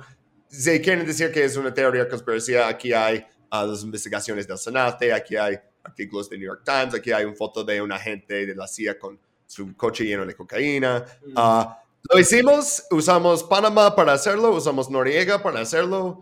Ah, siguiente. no, no- quiero pasar demasiado tiempo en eso, pero ah, Noriega era muy metido en eso. ¿no? Ujú. Era súper amigo de Pablo Escobar, güey, también. Sí, luego el avión que le tuvieron que destruir en la invasión era regalado de Pablo Escobar. ok, pero bueno, ¿cómo Noriega va a mantener su poder? Porque uh, ahora Noriega es muy importante porque justo cuando toma poder en 83 es cuando la enmienda Boland pasa y ya no pueden dar apoyo legítimo a los contras. Pero dicen que si no lo hacen, que luego oh, ah, va a tener éxito el gobierno socialista, los sandinistas, entonces no podemos hacer eso. O pues puedes vender drogas a través de aquí, de Panamá. Y, bueno, Nor- eh, Noriega está diciendo eso, pero necesita mantener eh, la apariencia de que le quieren ahí y que él es el líder correcto, ¿no? En 84 eso ya es un fracaso, porque hay una elección, porque tienen que tener una elección, y el títere, el que iba a ser títere de Noriega, ¿no? Ah, Barletta pierde, pero luego lo cambian para ver que, oh, él ganó, pero solo por como 1.700 votos, ¿no? Mames. fraude enorme, ¿no? O sea, elecciones 6 de mayo ah, y luego eh, se, ah, se- se se detienen el recuento de votos y luego se suspende como tres días después. Se están contando y dicen, ah, ya, ya, ya, no, no contamos. Ah, y luego cuentan y dicen, oh, ya contamos y encontramos que era Barletta, pero por muy poquito y así. Ujú. Pero todas las, o sea, las encuestas de salida sí decían no, era Arias. Ah, pero luego el tribunal declaró la victoria de Barletta. Pero ah, justo, des- ah, justo antes, era justo 10 días después de la elección. Y uno de los miembros del tribunal se abstuvo. Se, se negó a participar. Entonces, bastante controversial, ¿no? Como oh, el corte está metiendo a alguien que tal vez ganó por, por- por muy poquitos votos, pero tal vez no ganó como George Bush en 2000. pero- Al bueno. estilo del PRI. O sea, bueno, ok. Entonces tienes, ok, una elección que era muy, muchas irregularidades. Y Estados Unidos dice, eh, está ok, ¿no? Como, eh, ¿qué vamos a hacer? Ah, no, es, no es el fin del mundo. Ah, luego tienes el asesinato de ah, Hugo Spa- Spadafora. Ah, que era italo-panameño, ¿no? Tiene como un nombre italiano, pero es eh, de Panamá, ¿no? Y él era miembro del Partido Revolucionario Democrático, que era como en contra de Noriega y, y, pues sus títeres, ¿no? Y él también era un combatiente en Nicaragua, pero en el otro lado, en el lado de, de las sandinistas. Y él había ah, dicho, mira, ah, en Panamá Noriega es un malo, está involucrado con el narco- narcotráfico y lo denuncia, ¿no? Y en 85, en septiembre, el 13 de septiembre, hayan su cuerpo decapitado en, una, en un paraje en Costa Rica, en- justo en la frontera, pero en el lado de Costa Rica. Y su cuerpo estaba en una bolsa de ah, US Postal Service, o sea, del Servicio de Correos de Estados Unidos. Nunca lo encontraron su cabeza. Un detalle bastante Verga. Tal vez hubiera puesto un warning, pero bueno. Ah, pero no pueden comprobar oficialmente que fue Noriega, pero adivina que el NSA tiene todos sus medios de comunicación bugueados, ¿no? Y Mm. le escuchan en una llamada ordenando y luego confirmando que fue matado a, a Spadafora. Entonces dicen, ok, pues fue Noriega. Sí, sí, güey, no mames. Un asesinato completamente brutal, güey. Un crackdown culerísimo, güey, en contra de un opositor político. Y pues es un sign to come, güey, porque justamente a eso orilla el imperialismo americano, güey, a la hiperviolencia, güey, a la hiperbrutalidad, güey. Y pues está, está muy cabrón, güey, porque todo este pedo, eh, bueno, eh, ya en este punto era cuestión de el tráfico de drogas, güey, de la búsqueda obsesiva de poder, güey, y del apoyo de los mismos estadounidenses para destabilizar los gobiernos legítimos escogidos democráticamente por los latinoamericanos, güey. Y eso, pues, es un episodio en Panamá muy parecido al que vivimos ahora en México, güey.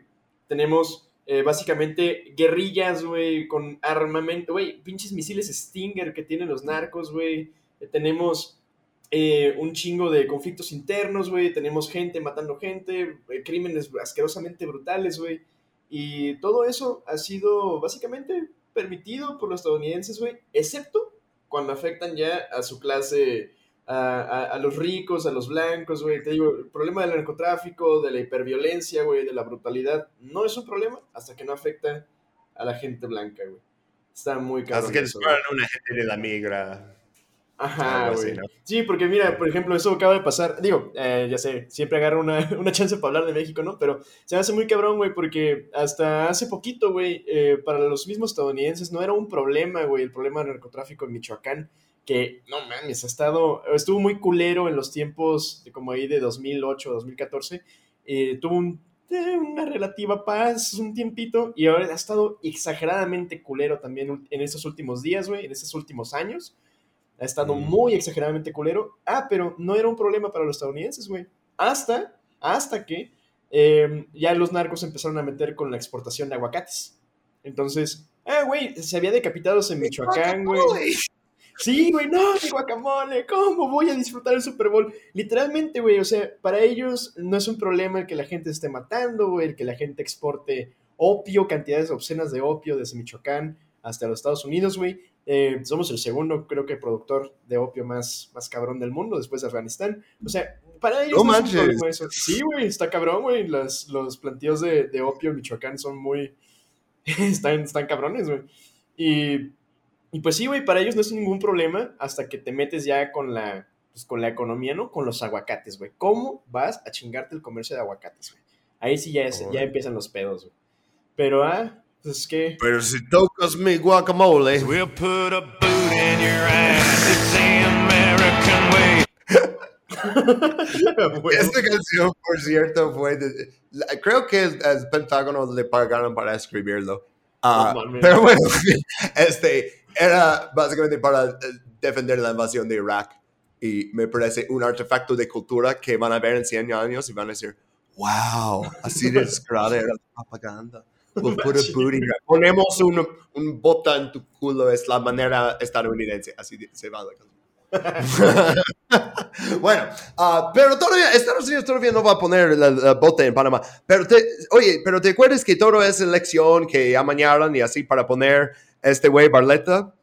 Pues luego él dice que quiere montar una comisión investigadora para investigar lo que pasó a, a Spadafora. Y Noriega lo obliga a renunciar. Y esto es No, no, no, no. bastante sospechoso, ¿no? Y ya, o sea, básicamente, eh, todavía es alguien útil para Reagan, pero mm, Elliot Abrams en 86 sale y dice abiertamente, Elliot Abrams, por cierto, ah, ah, asistente del secretario de Estado para ah, asuntos interamericanos. Ah, es uno de los ah, kingmakers de ah, imperialismo en Latinoamérica, pues.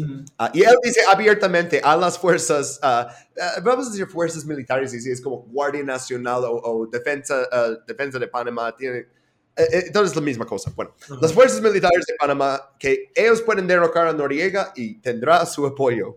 Y 16 países latinos se quejaron de eso. se van a la Organización de Estados Americanos y dicen, ¿por qué él puede decir que, oigan, hagan un golpe militar así y no hacemos nada? Y pues no, pues no hicieron nada tampoco, ¿no? Pero esto también puse algo de New York Times, que es parte del Estado, ¿no? Y en 86 es cuando habla- eh, empiezan a hablar abiertamente sobre las conexiones con Noriega y el narcotráfico. Ujú. Y dice aquí, Panama Strongman, ¿no? Como hombre fuerte de Panamá, ah, se dice que ah, tratan drogas, armas y dinero ilícito, ¿no?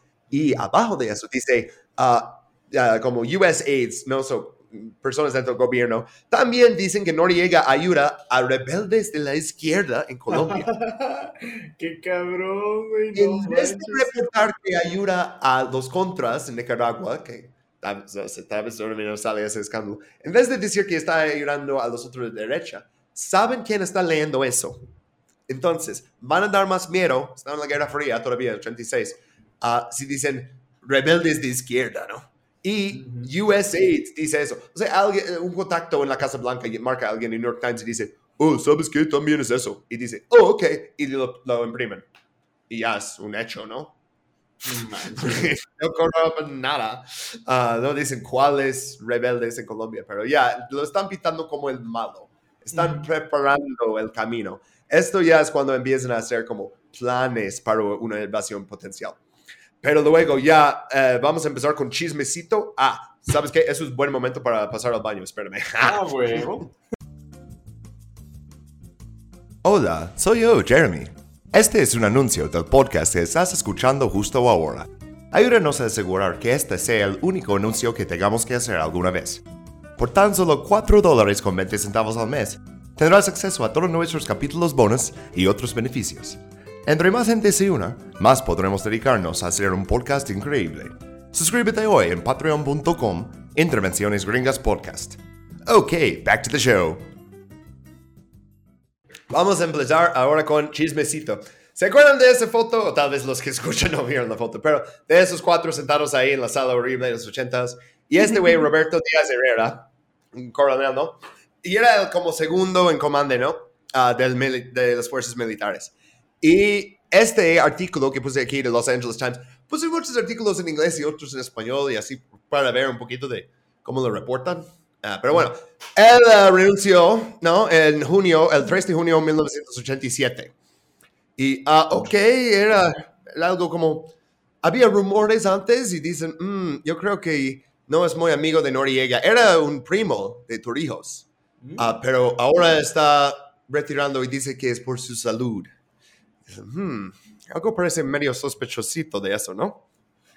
Pero no están seguros de, de qué. Pues resulta que él va a decir todo.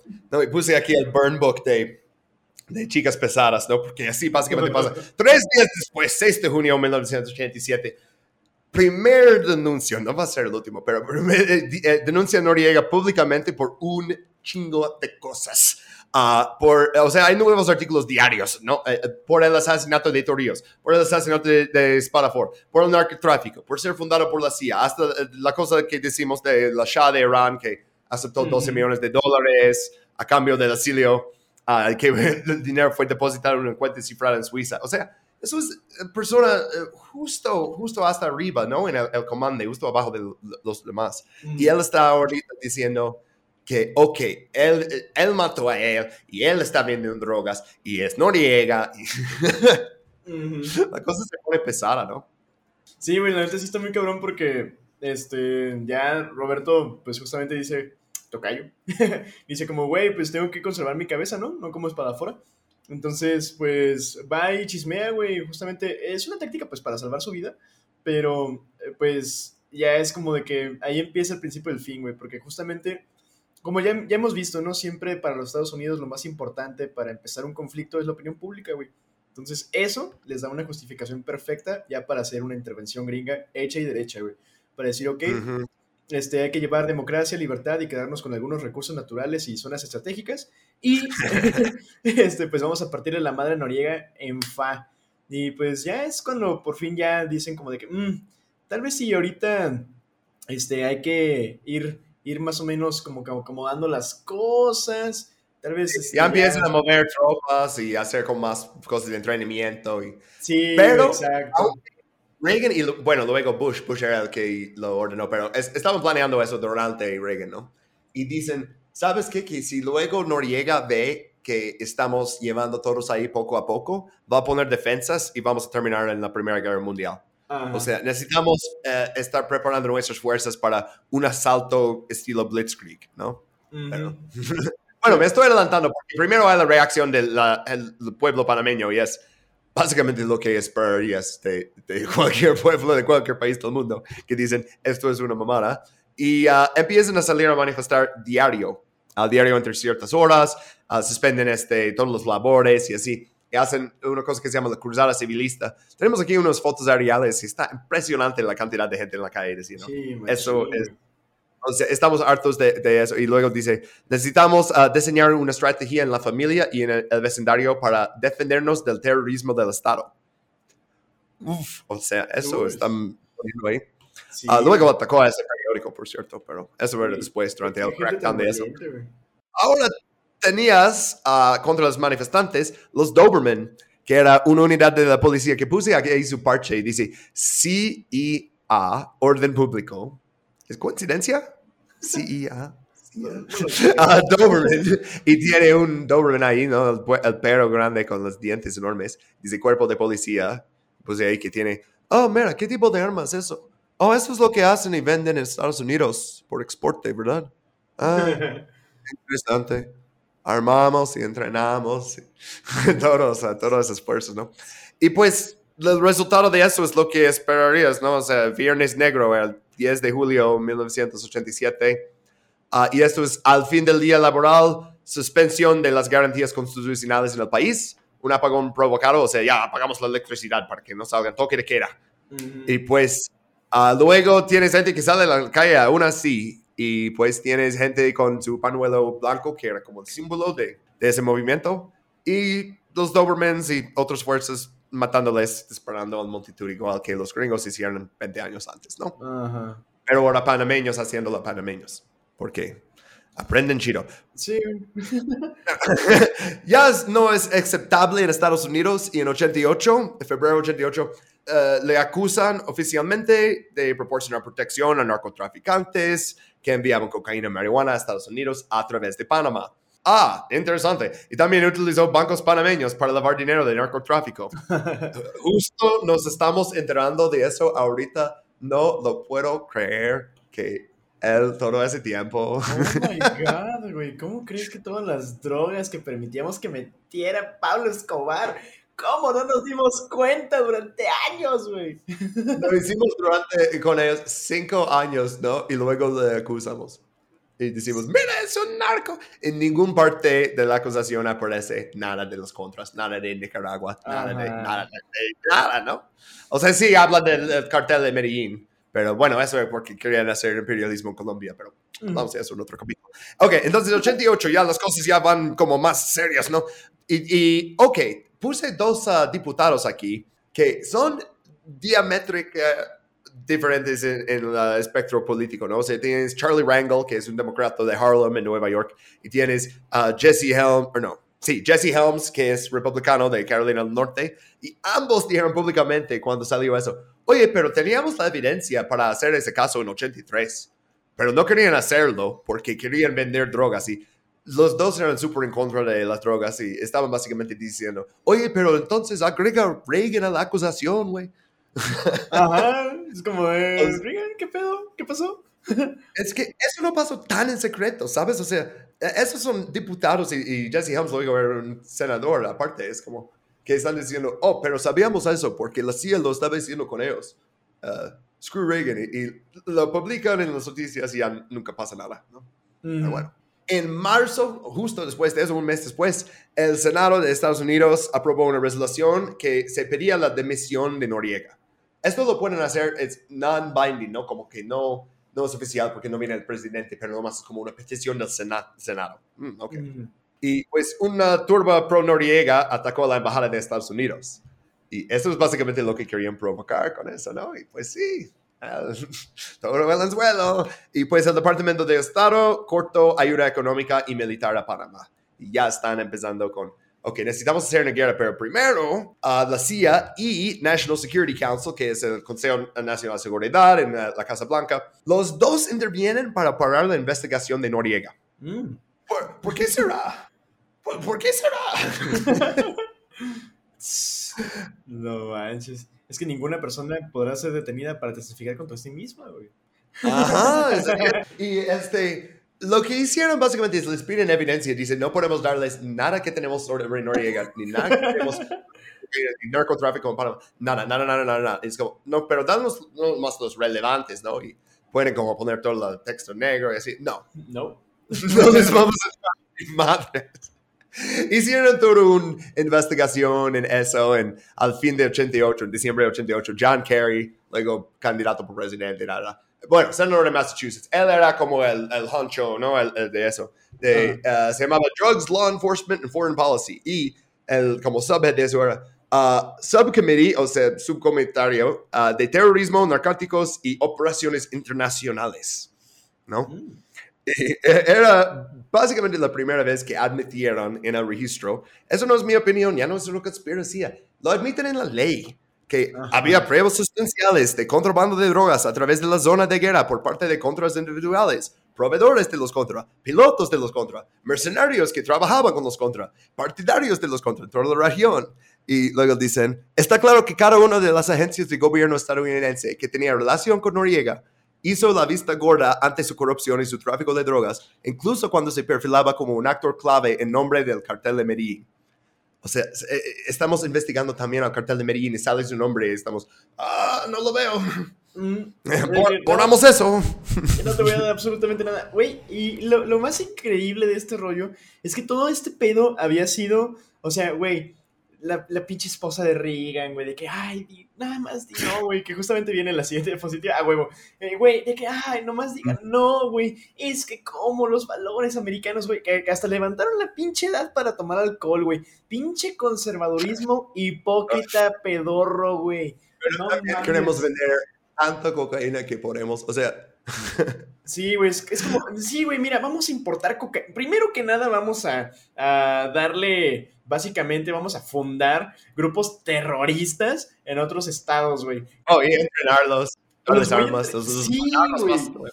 Y luego todavía Mm. voy a fundar a los capos de la droga, güey. Literalmente voy a hacer que Latinoamérica, güey, en el- para el 86, digo, teníamos pedos internos, güey, pero luego, luego estos pendejos dijeron, "Eh, es que cómo podemos justamente como que empezar a, a- sin tener que inyectarles dinero de manera obvia, güey, ¿cómo podemos hacer que se levante la economía eh, de esos países para que compren luego más armas estadounidenses? Eh, pues vamos a hacer que unas cuantas minorías se vuelvan adictos al crack, güey. Vamos a vender pinche droga aquí en Estados Unidos, güey. Y pues obviamente eso no se va a convertir en una epidemia que va a acabar siendo un problema mayor en muchos estados del, del país, ¿verdad? Ah, no, no, ¿qué va a pasar, güey? No pasa nada. Lo que Ah, sí pero también que- podemos criminalizar a otro grupo de personas por ah, Ah. tener diferentes leyes, por cocaína en polvo, que se usa la mayoría blanca, y cocaína en crack, que se usa la mayoría negra, ¿no? Entonces, o podemos mandarte a la cárcel por 30 años por crack, y si es cocaína es a tres meses. y seguir haciendo esclavitud de manera legal. Es como, güey. No y ahí trabajan por 17 centavos la hora y así. Ok, ah, regresamos a Panamá porque ya estamos distrayendo un poquito con toda la guerra de drogas, la mamada que hicieron, pero es que está muy relacionado con eso. O sea, incluso en 86 estaban diciendo que la administración Reagan estaba escondiendo eso. Pero bueno, Ah, regresamos a 89, el 10 de mayo, en, la, en Santa Ana, la ciudad de Panamá. Y eso es la- el ataque de la Batallón de Dignidad. Y puse aquí, hay unas fotos increíbles de eso y, y por eso empezó tantas cosas en, en ese capítulo de la historia. Pero bueno, ah, eh, las elecciones de 89 son 7 de mayo, entonces tres días antes de esa foto ahí. Noriega pensó, ok, yo puedo amañar las elecciones, eh, básicamente muy fácil, y, y poner mi tipo, que es el Duque, el Carlos Alberto Duque, ah, y él va a ser mi nuevo títere, ¿no? Pero uh, luego de las encuestas de salida enseña que gran mayoría votó por Guillermo Endara. Este es el ah, señor que puse en la parte de arriba en el slide. Ni cerca, o sea, ah, que van a defraudar todo básicamente. Y Endara sabe que van a defraudar todo si lo llevan a, a como un- la sede central.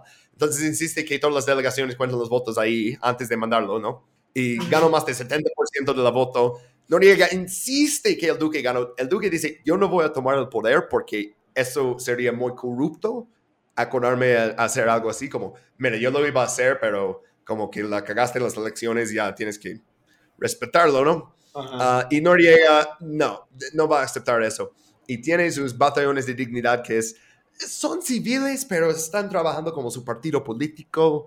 No sé exactamente la historia detrás de por qué ellos están, ah, son como los, los tropas de asalto, ¿no? En eso. Pero, eh, es que, fíjate, em, ahí en, las en la política latinoamericana justamente existen como que grupos de choque. Entonces es muy Ujú. común de que tienen, cada partido político tiene, bueno, en México es cada partido político, en, en otros países de Latinoamérica, en especial los chiquitos, son como que el, el partido político que está en el poder literalmente le paga. En, en Argentina le pagan a las barras. Entonces las barras cometen actos de violencia. Las barras del fútbol, güey, literalmente cometen actos de violencia eh, en pro o en contra, eh, muchas veces de otros, de, o sea, de cuestiones de partidos de fútbol, pero muchas veces en cuestiones de actos políticos. Aquí en Ah. México pasa mucho que hay grupos de choque, güey, que literalmente ponchan las llantas a otros, a otros, este, este, como visores políticos, güey, la gente que está ahí checando que se haga el trabajo bien en las, en las casillas. Am, hay ah, sí. de Ok, balacean las casillas. Sí, güey, ponen plano. borrachos a los funcionarios de casilla, así mamás, así, güey.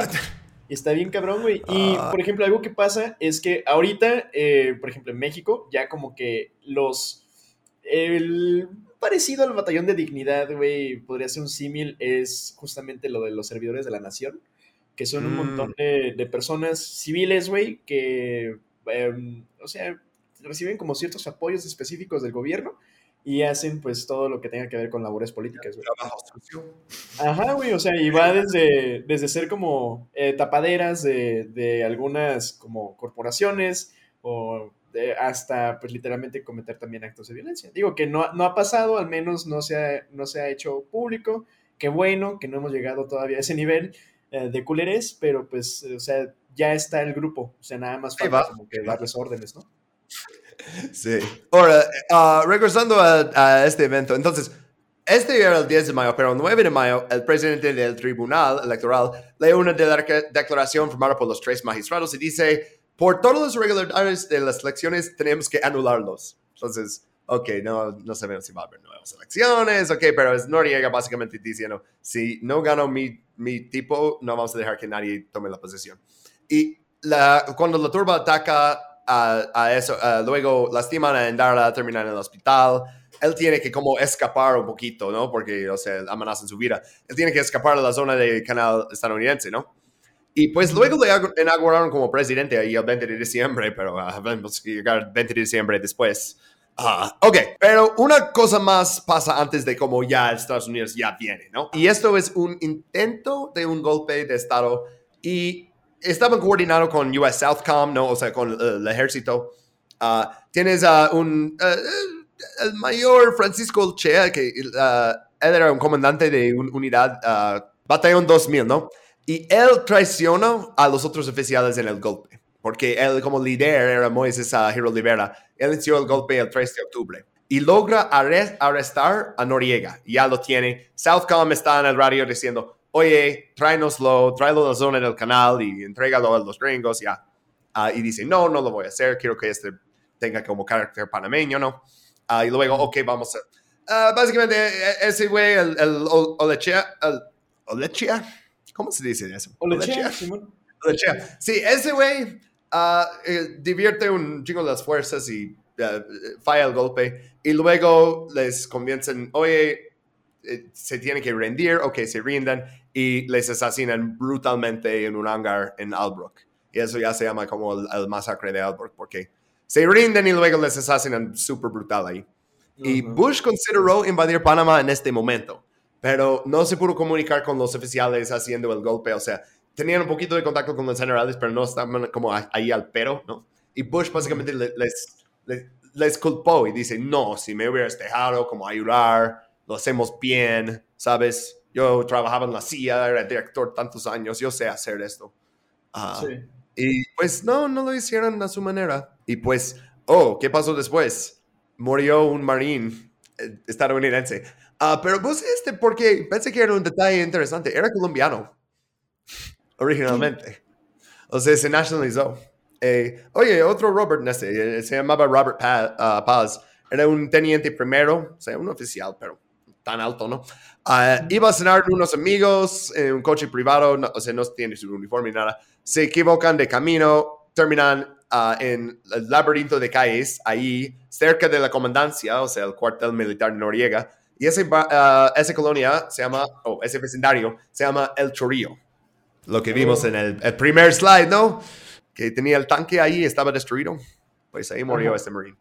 Ajá. Eh, eh, entran a ese y luego hay como una confrontación con unos soldados panameños y unos miembros del batallón de dignidad y intentan huir en el coche y disparan al coche y ah, le matan a él. Y pues Bush inmediatamente es como, ok, ya, ahora sí, 20 de diciembre. No pide un acta de Congreso, como dice la Constitución de Estados Unidos. No pide una resolución del Consejo de Seguridad de la ONU, ah, como dice la, la carta. No, no habla con la OTAN, no habla con nadie.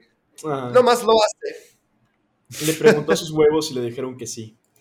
Así. y ahora tenemos estos tanques ahí. Ah, eh, originalmente, la operación, eso fue como un detallito, ¿no? Lo iban a decir Operation Blue Spoon, como cuchara azul. Qué pedo. Así era como los documentos originales. Pero ya cuando iba a ser público, lo cambiaron a Just Cause, Operación Causa Justa. Porque así, incluso los que están en contra de la invasión tienen que decir Just Cause, causa justa, cada vez que hablan de eso. ¿No? Ujú. Era de propaganda, como siempre. Sí, qué chido, güey. Bueno, no, qué culero, pues, pero, o sea, qué, qué loco cómo llegan a ser como que hasta pinches mensajes subliminales, güey, en los pinches nombres de las operaciones, güey. Se van a matar un chingo de gente, güey, eso que tiene de justo, ¿no? La OTAN lo hace también en los códigos que usan para sus aviones y para aviones como soviéticas y así, ¿no? Como, ah, ah, ok, si es fighter, ¿no? Como ese tipo de, de avión tiene que empezar con F, ¿no? Como, ok, eso va a ser Falcon, ¿no? Y luego, oh, necesitamos nombres para los MiGs, los soviéticos. Los vamos a poner Fishbed y cosas así que no tiene sentido y nomás suena estúpido y dices, ¿qué? Y es como, no, pues porque es, es un ruso, no podemos darle como un nombre con onda. o sea, tenemos que darle un nombre horrible, ¿no? Ok, pero bueno, Just Cause es ah, 27 mil tropas en total contra las fuerzas ah, armadas de, de Panamá, todo unido, es 16 mil. Entonces, casi el doble, no, no completamente, pero casi el doble, ¿no? Ah, y llegan a la 1 de la mañana el 20 de diciembre 89 y entraron con todo, con paracaídas, con barcos, con todo el show, con ah, gente llegando de mar, de, de tierra, no, todo, ¿no? Ah, y puse aquí como el battle plan, ¿no? O sea, cómo lo hicieron. Y si ves, están principalmente Ciudad de Panamá y Colón, que están uno al, al otro lado, ¿no? Y la zona de canal, porque tiene que proteger eso. Y también puse de la mapa de, de cómo están viniendo de Estados Unidos, de todas esas bases que van a la vez y muchos... También era un pretexto para que los grupos airborne, ¿no? O sea, como el 82 y así, para que hagan como un un ah, asalto de paracaídas ya después de la Segunda Guerra Mundial, porque Vietnam básicamente no tenías por qué hacer eso. Estás en las montañas, güey, vas a terminar en los árboles. Y ahí hablan. ¿Por qué este árbol está hablando vietnamita? La verdad es que el asalto de paracaídas es algo que, ok, en la Segunda Guerra Mundial, pero después hay mejores maneras de mover un chingo de gente que lanzarlos, empujarlos de un avión. No. Sí, sí. Lo hacen básicamente por la gloria, ¿no? Pero bueno, digo, ah, toda la ciudad de Panamá estaba llena de, de paracaídas como descartadas, ¿no? Que llegas y lo tiras al piso. Y pues puse aquí cómo era la invasión, que vemos eh, destrucción completo de El Chorillo, ahí en, el, eh, en Panamá, la ciudad de Panamá. Tienes tanques en las calles, tienes los Marines llegando así como si fuera D-Day, Normandy, y nadie les está disparando, nadie les está haciendo nada. Sí. Hay también este, arrestando a mucha gente, desapareciéndolos eh, sin juicios, sin decirle nada a sus familias. O sea, ah, pero bueno, destrucción más intensa era en el Chorillo, como decimos también en Panamá Viejo, San Miguelito y pues en toda la ciudad de Colón. Ah, y el Chorillo fue lo más duro, o sea, bombardeado, una explosión significativa cada dos minutos toda la noche. Um, y eso era, la- las fuerzas militares lo venía como, ya tenemos, ya no es como Hiroshima, ¿sabes? Ya tenemos bombas de precisión guiadas por láser. Y entonces te invito a ver esa foto. ¿Eso te parece muy guiado por láser? Y- o sea, destruyen una colonia completa. Ah, pero cuando lo hacen los rusos ahí sí es una tragedia, güey. Es, es- es Ujú. como de, ay, no, güey, es que no mames. Le atinaron a un complejo de departamentos, güey. Aquí literalmente son cuadras y cuadras y cuadras de las casas de la gente normal, güey. De la gente de todos los días hechos mierda completamente, güey. Ah, güey, pero es que no, es- Estados Unidos bueno, Rusia mala. No mames, güey. Ambos son unos culeros, güey, que se vayan a la verga, honestamente. Y tenemos los convenios de Ginebra que dice, fuerzas atacantes tienen el deber permanente de minimizar los daños a los civiles. Entonces, lo, lo que normalmente hacen es ah, tiran como las ah, cartitas, ¿no? Que dicen, esa zona va a ser bombardeada, evacúa, ¿no? Y eso todavía van a destruir tu casa, pero tal vez escapas con tu vida. No, eso fue Blitzkrieg. Con Blitzkrieg no, no les das ningún señal que vas a hacerlo hasta que ya estás ahí a la una de la mañana, ¿no? Entonces violaron esa norma. Pero siempre en esas historias hablamos de los dictadores y vemos la cara de Noriega y Torrijos. Y quiero hablar de dos personas que no tengo sus fotos, pero tengo, ah, hicieron investigación en el reporte de Comisión Interamericana de Derechos Humanos. Y ah, quiero hablar de dos personas. La primera era Dionisía Meneses Castrellón de Salas. Era una mujer panameña, 58 años de edad. Y entonces estaba ahí 22 de diciembre, eso después, un helicóptero de Estados Unidos comenzó a disparar proyectiles contra su edificio ah, en Colón. El edificio se llamaba Quin- ah, 15 Piso. Y era eh, respuesta a presuntos disparos. Entonces escucharon unos disparos y empezaron a lanzar misiles y así de su helicóptero a su edificio. Y ella estaba en la cocina y terminó herida ah, con las piernas y los intestinos completamente destrozados. Murió justo después. Ella está haciendo la cena y escuchan unos disparos y lanzan cohetes contra su edificio, ¿no? Y otra, otra también señora, Victoria Hurtado Cariz, tenía 78 años, ah, y ella estaba en un incendio en el interior de su vivienda, piso alto de un edificio en el Chorrillo, ah, y los restos le encontraron en los escombros, le identificaron dos semanas después de la invasión. Entonces ella está dormida en su cama, ¿no? Ah, y luego quema todo su edificio y le encuentran dos semanas después. Eso, son, eso es el costo real del imperialismo. No siempre es por un canal, por eh, un pedazo de oro o por petróleo. Es para las vidas de las personas, ¿no? O sea, eh, eh, para alguien eso fue todo, ¿sabes? Es- Esa persona fue todo su mundo, seguramente, ¿no? E incluso si no tenía ninguna relación con nadie más, el valor del vida humano no se mide en tus relaciones con los demás. O sea, todos tenemos valor, incluso si no tienes familia, no tienes amigos, tu vida también tiene valor, ¿sabes? Sí, güey, y honestamente, pues es, es alguien que, que vio su vida acabada por un simple interés político, güey, por una- alguna corruptela, por alguna mamada que hizo Reagan, güey, o sea, neta, está, está bien culero que hay, hay mucha gente, güey, que romantiza pasado de verga, así de que las Fuerzas Armadas y de que no, es que son guerras justas, no, no existe la guerra justa, No. Van y matan a Absolutamente- señoras en sus camas y en sus cocinas. Sí, o Es, sea... es- es literalmente eso. ¿Cómo, cómo justificamos, no? Eh, eh, que haya matado a una viejita de 78 años, güey. O Pues sea, si quieres hacer un omelette, tienes que matar dos viejitos. ¿no?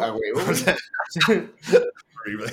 Pero, ay, no cada kilo de huevo en Estados Unidos mueren, mueren dos millones latinoamericanos, güey. Eso pasa, güey. Ah, pero regresando a los otros crímenes de guerra, aparte de como destrucción completa y, y- Oh. ah, también ah, que detuvieron hasta 5.000 personas y luego les interrogaban con ojos vendados, no, les, no proporcionaban una lista de sus nombres a nadie. Ah, luego dijeron que 1.300 personas eh, seguían detenidas después, pero no querían darles una lista ni al Cruz Rojo tenía acceso a ellos.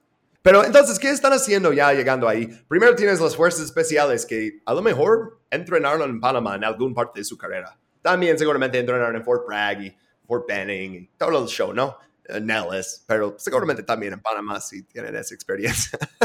y, y hicieron la operación Acid Gambit. Y era para rescatar a Kurt Hughes, que era un operativo de la CIA, legado de la CIA, ¿no? Ah, lo tenían que rescatar porque él había hecho muchas como transmisiones contra Noriega antes y ya lo tenía en la cárcel y bajo órdenes de intentar matarlo si llega una invasión. Entonces matar- mandaron a los ah, Delta Force, como los Navy SEALs del ejército, ¿no? Este, y pues la- él tenía nueve meses en confinamiento solitario, que es tortura cuando los panameños lo hacen, pero cuando nosotros lo hacemos, está bien. Ah, pero bueno, Ah, él casi, o sea, bajan un helicóptero, es, se vuelve un poquito como Black Hawk Down, que tiene que esperar que las fuerzas terrestres les rescatan, les rescatan, ya, ya, ya. Ok, ¿qué pasa con Noriega? Pues primero los Navy SEALs llegan y destruyen su, ah, su avión, bloquean como la, la pista para salir, o sea, todo, ¿no? O sea, eh, quieren negarle la salida, quieren atraparlo ahí. Y él se va y corre con los, ah, ¿cómo se llama? Pues con los católicos, ¿no? ¿Cómo Ah, se llama oficialmente? Ah, la Nunciatura Apostólica de la Santa Sede. No es una embajada, un- pero sí. Y No me encanta esa foto que ahí escribieron ahí en su Humvee. Escribieron Merry Christmas, como feliz, Na- y luego Feliz Navidad en español también. Manches, Y es un ahí. Están ahí el 25 de diciembre como parte de Operación Nifty Package, que ay, me encanta ese nombre para la operación. O sea, no quiero darles crédito al ejército, pero eso tiene nombre chido, la verdad. Nifty Package, como, como paquete lindo, ¿no? este, ok. Ah, entonces, eh, están batallando contra él. Él dice, ok, voy a esconder ahí. Y pues empiezan la guerra psicológica. Y pusieron bocinas enormes y pusieran música rock, y pusieran Guns N' Roses y Led Zeppelin, y luego pusieran...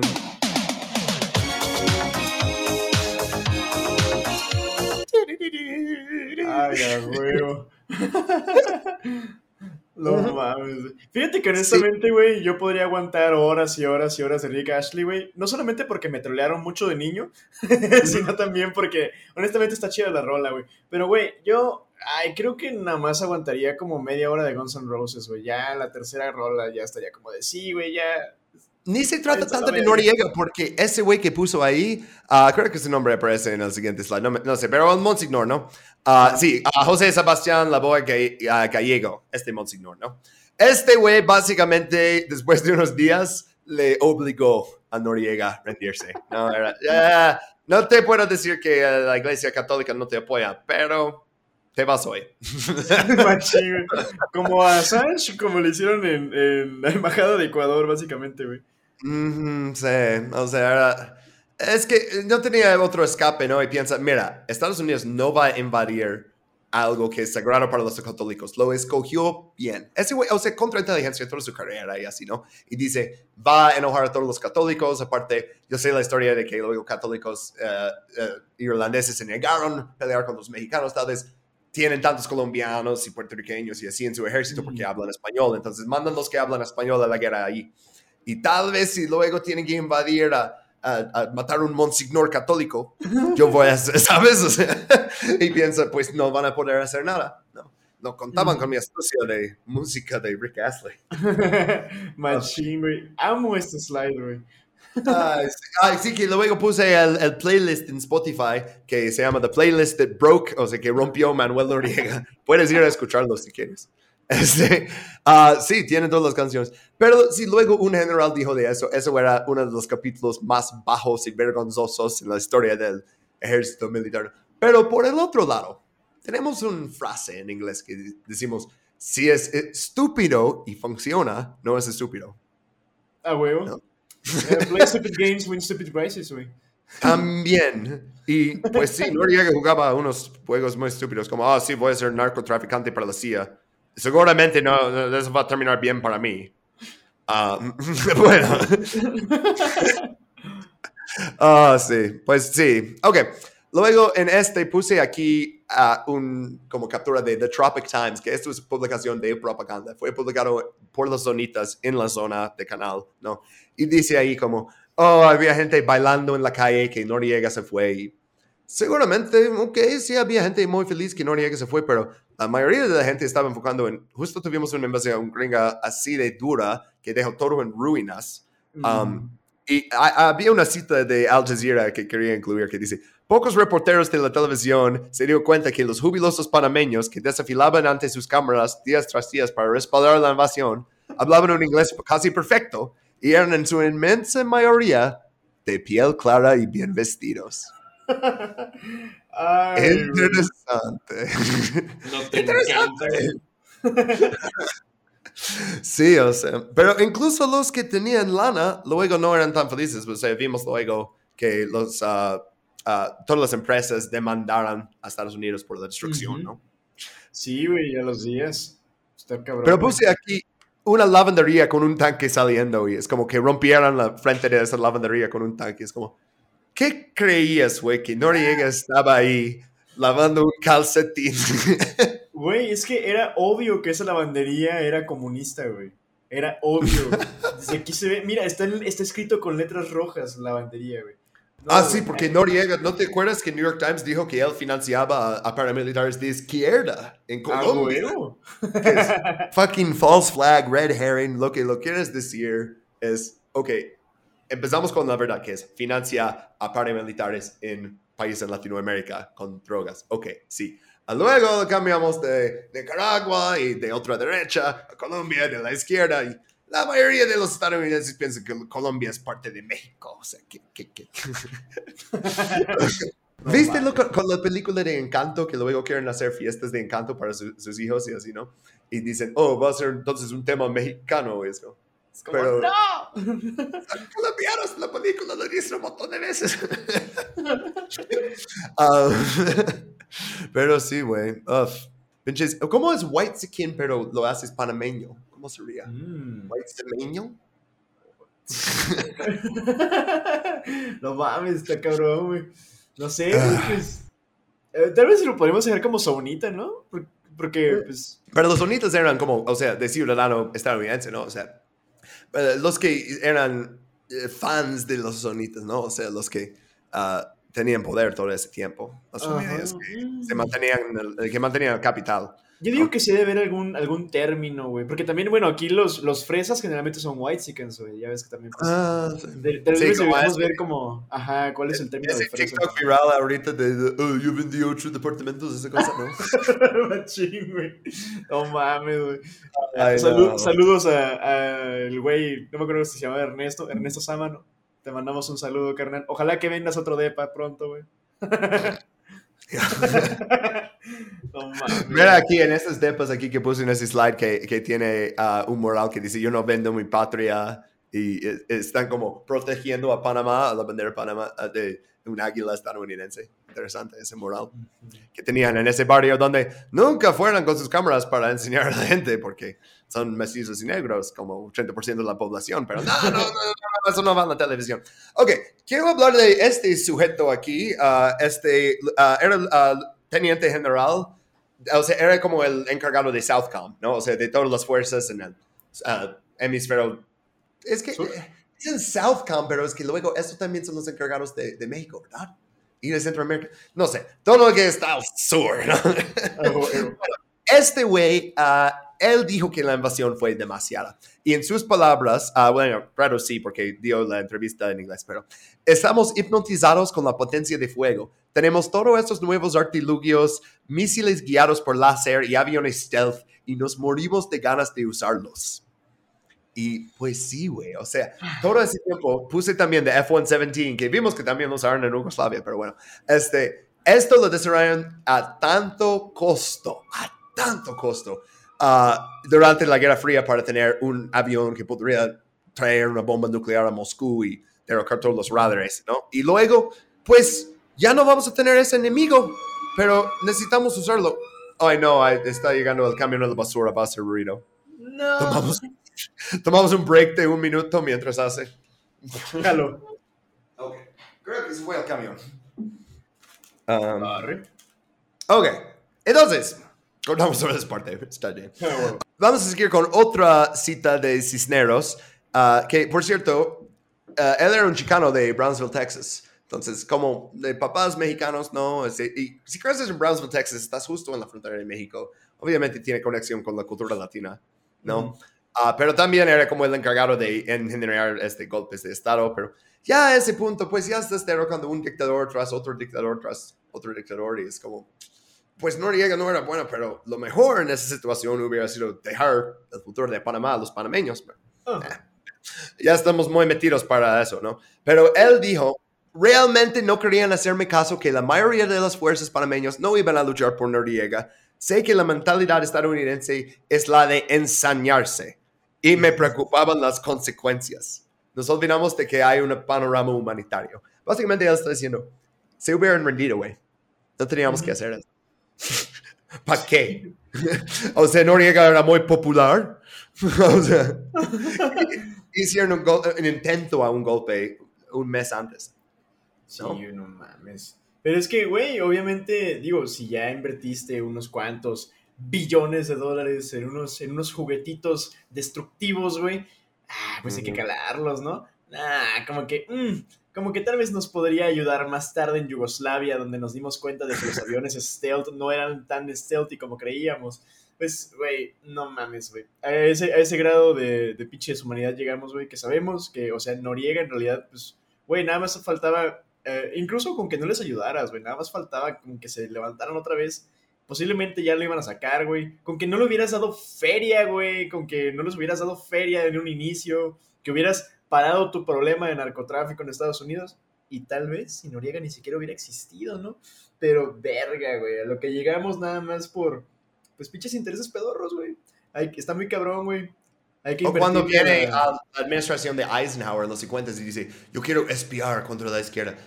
Tal vez lo- en vez de decir, oh, eso es nuestro chico dorado, tal vez dicen, uh, este haría cualquier cosa para el poder. Ajá. Deberíamos tener cuidado. Nah, no lo respetan así. No respetan a nadie. La verdad. Este, ah, por cierto, hablando de después de la guerra, ah, la US Army War College, o sea, la escuela de guerra del ejército de Estados Unidos, ellos hicieron un estudio de cómo era la guerra en 92, o sea, dos años después. Y dicen, cualquier que argumente que la ruptura de la ley orden simboliza por el saqueo en la ciudad de Panamá fue una sorpresa, o bien no es sincero confiesa haber cometido un grave error de juicio. Lo que es más importante es el hecho de que invadir un país conlleva la responsabilidad de restaurar y mantener el orden público. Y eso es exactamente lo contrario de lo que hicieron, porque están desapareciendo gente en la calle, están blindándole los ojos y, y no, eh, ni diciendo eh, dónde están y destruyendo todo y. rompiendo la lavandería con un tanque por hacerlo, ¿no? y or- la ley y orden no tenía, ¿no? Y la cuestión crítica es cómo los inteligentes y experimentados altos mandos militares de Estados Unidos no vieron lo obvio y no actuaron. Y pues es que sí vieron lo obvio, pero les valía madres, ¿no? Ujú. O sea, nos conviene la inestabilidad, nos conviene. Mientras Sí, están peleando. ¿Qué, qué son las vidas de unas cuantas personas color café, güey, si podemos mantener nuestro status quo, güey? Aparte, la gente color blanca en el país dice que está bien. Y nos dijo en inglés. Ya sé, no mames. Además lo dijo en inglés, está cabrón, güey. Sí, güey. Entonces, pues ahora puse también un poquito de que demandaron, a, las empresas demandaron, pero ah, un año después, 20 de diciembre de 91, tuvieron la primera marcha negra ah, que era como, ah, que no, ni olvido ni perdón que ponen, ¿no? Por la invasión y por toda la culturada de matar a tantas personas. Según ah, los militares estadounidenses, mataron a 202 civiles panameños. Según America's Watch, 300. Según Naciones Unidas, 500. Según la Comisión Centroamericana de Derechos Humanos, 2.000 a 3.000. O sea, eh, eh, depende a quién preguntas, pero no es eh, el número más chiquito, eh, no es eso. Sí. Estoy seguro, si algunos están diciendo 3.000 y el ejército dice 202, eh, no es ese número. Pero, sí. Sí. Ah, dos, 20 mil personas perdieron sus hogares, se convirtieron en refugiados, ¿no? 2.700 familias desplazadas por el incendio de Chorillo recibieron 6.500 dólares cada una. Wow, perdí mi casa, pero al menos tengo 6.500 dólares. No mames, váyanse a la verga. Pues con eso compras, ¿qué? Compras, mm, no. Puedes poner el enganche en un Ford F-150 y... bueno, tal vez puede ser que sí te alcance para unos mesecitos de renta, güey, pero pues no mames, perdiste tu casa, tu perro patrimonio, güey, ya valió pito tu vida, básicamente. Y pues Estados Unidos también estaba enseñando a todos los países latinos y a todo el mundo que podemos atacar así de rápido. Incluso ya firmamos un tratado para rendir control del canal dentro de nueve años, ¿no? Pero vamos a tener una excursión más, ¿no? La última y nos vamos, güey. Sí, es como, No, es que no hemos hecho un rato invadir un país latino. Oye, pero invadimos Granada. No, pero Granada no es latino. Es que, mira, está ahí cerca de Venezuela, pero mira, un país latino. ¿Cuándo fue la última vez? Mm, Charlie, ¿65? Sí, ya toca, ya toca. ¿No? ya hace falta, güey, machín, güey, tenían... ¿Cómo iban a perder esta oportunidad, güey? No manches, güey. Es para que no se pierdan las buenas costumbres, güey. Pero sí, o sea, qué bueno que la gente panameña no, no, no olvida de la crueldad gringa, o sea, no sé cómo los de Kosovo poniendo estatuas de Madeleine Albright. Ay, eh, Kosovo, eh, me da tanta pena Kosovo. Bueno, ah, ok, tú pusiste un ángulo cultural aquí, que yo nomás puse cosas fuertes de, de Sí. Pero, a ver, Justamente quiero leer un, un poema de Ana Isabel Illueca.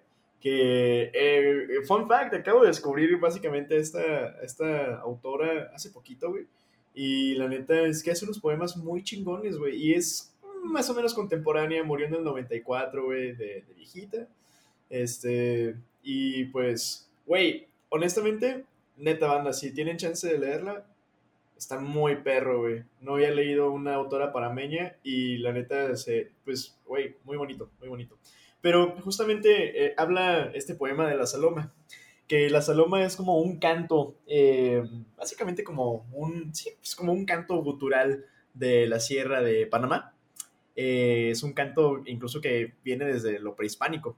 Eh, es como lo hacen mucho los campesinos ya cuando están cansados, cuando están en las últimas horas de trabajo. Eh, pero es como, la saloma, pues son como los cantos del mar. No sé si has escuchado como los sea shanties. Sí. the drunken sailor, Sí, me voy a cuenta que, que la saloma, pues funge como que la misma función, güey, de amenizar el trabajo en el campo, güey. Entonces, pues, pues sí, ¿no? Eh, dice algo más o menos así, güey. Eh, como un lamento lejano resuena entre los peñascos, la voz que se hace sollozo para decir su quebranto, como el bramido del toro que ve la muerte a su paso, como el llanto de los niños que quedaron en el rancho, como el venado herido que los perros van husmeando, así rasgó la saloma todos los montes y llanos, y se fue hacia los confines con como un lamento lejano. Se encrespa entre los machetes que el ejido va limpiando, hace cabriolas y pasa con el viento por los árboles, abanica con sus sones todo el verdor de los pastos, se mece entre los ciruelos y las ramas del guayabo, y cuando baja hasta el río resuena entre los peñascos. Es estímulo en la junta, en el embarre, alboroso, clarina, clarinada de alegría en el tambor bullicioso, en las siembras de los campos es lenguaje entre los mozos, y cuando el olor le cinca, su colmillo doloroso se retuerce en su garganta la voz que se hace sollozo. Saloma, Saloma tienes sabor amargo de llanto, alegría pasajera en los momentos gozados, pero hay una honda tristeza en tu sonido quebrado, el dolor que hay en la vida de un campesino olvidado, que Saloma adolorido para decir su quebranto. Y no mames, güey, honestamente, pinche poema se me hace bien perro, güey, porque cuando hablamos de toda esta experiencia otra vez, ¿no? Todo el rato, güey, estuvimos hablando, pues básicamente de, pues de los gringos, güey, de su, su intervención, güey, de los bombardeos, de todo el cagadero que hicieron, güey, pero al final de cuentas hay que recordar que, pues, todo esto tiene que ver con la gente de, de esos países, güey. Cuando hablamos, cuando hablamos de estas intervenciones gringas, siempre hay que recordar que todo esto, todo este cagadero que pasó, güey, las intervenciones, los bombardeos, las guerras, acabaron por ser la saloma, güey, de, de mucha gente en muchos países. Y creo que es lo que compartimos ya muchos, güey, que hemos compartido esa, ese llanto amargo, ¿sabes? Por, por tener que sufrir abuso en nuestras propias tierras, por ser campesinos olvidados, que básicamente somos mano de obra, güey, que nuestra vida, pues, no vale tanto como los intereses de unos cuantos en Estados Unidos. Digo, si de por sí hay veces que, que siento que los mismos gringos abandonan a sus compatriotas, ¿qué chance tenemos nosotros, ¿no? De, de vernos, aunque sea un poquito como que dignos, güey. Entonces, está, está cabrón, güey, porque todos, todos en, nuestros, en nuestros respectivos trabajos, en nuestras respectivas zonas, de nuestras respectivas clases sociales, güey, si algo tenemos en común, al menos en esta parte de, del globo, es el sufrimiento que nos ha traído los Estados Unidos de una u otra manera, güey y la falta de contabilidad, ¿no? O sea que tantas veces en esa historia era, oh, la ONU quiere hacer eso, o la eh, Organización de eh, Estados Americanos quiere hacer eso, y así. O incluso el mismo gobierno gringo denunciando investigando a su, al presidente, ¿no? Y, y, las operaciones secretas de la CIA. Y nunca pasa nada. Eso es la cosa, o sea, puedes debatirlo siempre, puedes traerlo a la ONU siempre, puedes quejar con eh, algo que existe del Pacto Río, que solo existe por la Guerra Fría, de todas formas, entonces lo controla Estados Unidos. Es como todo eso que luego, oh, decidimos que nos pasamos la mano con la invasión y matamos a mucha gente, pero les pagamos 6.500 dólares. Entonces, sabes, e, está bien, aprendimos mucho sobre nuestra capacidad de lanzar uh, tropas de paracaídas, que necesitamos esos datos para analizar nuestras nuevas computadoras, que, o sea, todo eso e, es, es a partir de esa invasión, es cuando la industria militar ya toma como su propia fuerza y ya es nuevo país cada año, nuevo país cada seis meses, nuevo país cada dos meses, 15 países a la vez con drones y así, ¿no? O sea, y es, justo por eso, por el crecimiento de tecnología y pues no tenemos... Eh, o sea, es como en este, ¿te acuerdas? Eh, soy tan trentón, ¿no? Pero uh, en Los Simpsons cuando Lisa ve el postal de Nelson y dice nuke the whales, ¿no? Como bombardea con bombas nucleares a las ballenas. Y él dice, ¿en serio crees eso? Y él dice, pues tienes que bombardear a algo. Yo, básicamente eso es la política de Estados Unidos después de la Guerra Fría. Pues tenemos que bombardear a algo. Sí, güey. Y es que ya es una industria, güey. Básicamente la, la guerra se ha vuelto una industria, güey. Ujú. Sí, o sea, ese misil que lanzaron del helicóptero porque escucharon disparos y destruyó ese edificio, ¿no? Ah, ese misil seguramente costó más que un sueldo anual en Panamá, ¿no? Sí. Severo. Así distribuimos el dinero y recursos que tenemos para matarnos. Oh, ese último slide, estoy bastante ah, orgulloso del meme que hice. Por los que no están viendo en YouTube, ah, es, no, es Squidward, el calamardo en la cama. Ah, no, pero puse Noriega ahí intentando dormir y justo afuera de su ventana está el mero mero.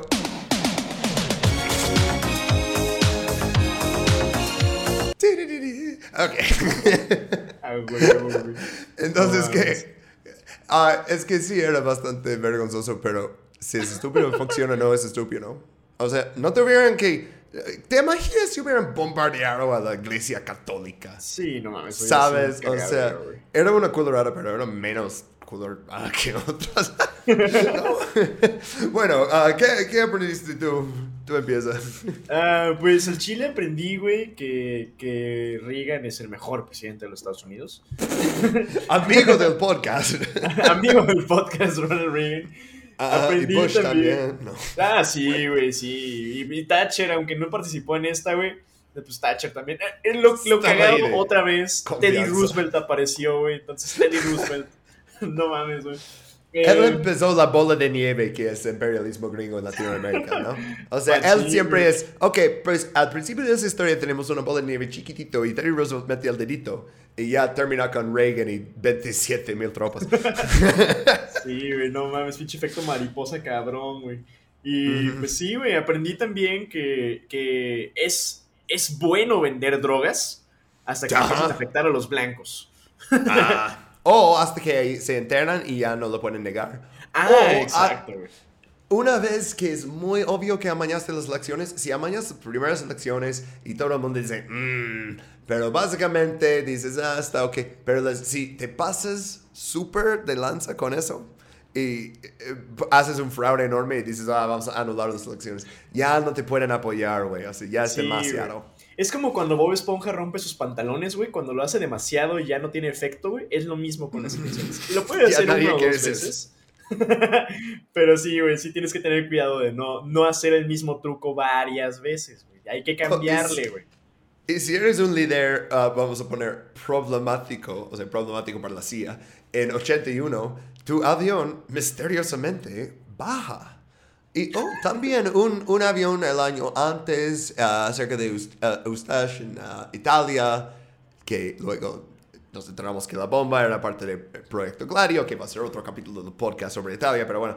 Ah, sí, ah, las- es, las- no es la primera vez que la CIA hace eso. En- Y luego vamos a ver que derivan aviones pasajeros porque se asustan, ¿sabes? No puedo, o sea, e- es, es el meme, no, no, no tengo pruebas, pero tampoco tengo dudas que la CIA por lo menos supo algo del, del asesinato de Torrijos, que no era completamente un accidente, que supo algo. No nos van a decir, pero Sí, ya aparte. destruyeron los archivos.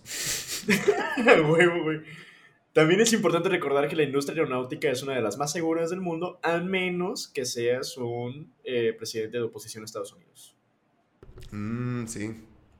Sí, güey. Recuerden, está, chido que, que vuelen menos si están en contra del imperialismo, güey. Ah, por cierto, deberíamos incluir que la Escuela de las Américas ya no existe. ah, ya, eh, eso es algo como un anacronismo de la Guerra Fría, ¿no? Entonces por eso lo cerraron en 2000 y en 2001 abrieron ah, el Instituto de Hemisferio Occidental para la Cooperación de Seguridad en el mismo lugar.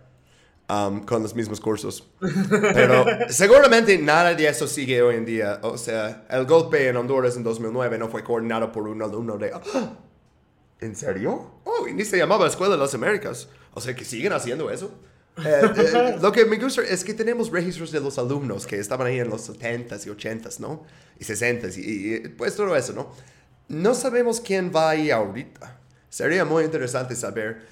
eh, cuáles generales van a Fort Benning, Georgia y a Fort Bragg, Georgia a, cursos de contrainteligencia ahorita y luego ver qué pasa en Colombia o Venezuela o en, en, unos años, ¿no? Porque estamos viendo ahorita, no quiero hablar de Rusia y Ucrania en cada capítulo del podcast, pero estamos viendo ahorita que el presidente de Estados Unidos otra vez está diciendo abiertamente, deberíamos derrocar a ese líder, ¿no? Uh, ¿Cuánto tarda hasta que lo hagan en...? Nah, creo que no, no lo hacen en AMLO. Pero quién sabe. Sí, no quiero decir, no van a derrocar a AMLO y, y mañana llegan tanques a la Ciudad de México y yo, ¡Oh! ¡No! Lo predijo intervenciones gringas. ¡No! No mames. Yo no dudaría, güey, de que algún panista haya ido a la Universidad de las Américas, güey. O sea, neta, no lo dudo, güey. No lo dudo. Sí. Pero bueno, aprenden buenas cosas, ¿sí? ¿no? Como, como torturar a gente, como falsificar documentos, como asaltar a bancos, descapacitar a los policías ahí y dice que deberías hacer asaltos contra la policía. o sea, deberían ir ya que escucharon ese capítulo que va a terminar siendo un poquito menos de dos horas, yo creo. Tal vez un poquito más. Vamos a ver cuánto cortamos. Yo creo que es bastante. Este, uh, pero uh, sí, deberían ir a, a leer los manuales de... Eh, son, eh, son siete o ocho manuales y las versiones están en español porque las clases se impartían en español. Luego tienen una traducción en inglés, pero es como traducido por como una máquina y traducido por el ejército. Quieres leer los, los manuales en español, eso es lo bueno. Y te vas a enojar. Te vas a enojar que eso pasaba dentro de, de Panamá, o sea, negándoles su soberanía para eh, mantener su control, sus tentáculos, ¿no? Por, por el logo del podcast, sus tentáculos en todo el cono sur, en todos esos países y poner dictadores militares en toda Latinoamérica. Severo. Y eso que no hemos empezado a hablar todavía de la Operación Cóndor como tal, porque hablamos nada más de pasadita. En Chile va a ser, o sea, cuando, ah, cuando hagamos el capítulo de Chile va a ser básicamente front and center Plan Cóndor, porque es, es que es difícil. Eh, Luego va a ser como la mitad del capítulo sobre Argentina, pero bueno. Aunque no queremos hablar de Argentina en este, pero eh, en Argentina. pero bueno.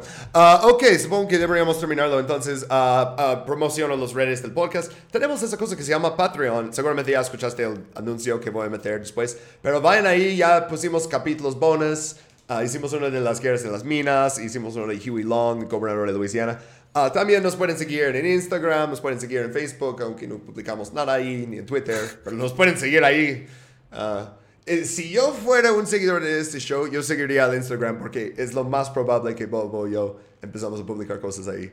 en nosotros. histórico. yeah, we just, we just can't be fucked. pero ahí estamos, ahí estamos. Pero en Patreon sí estamos haciendo contenido para eso.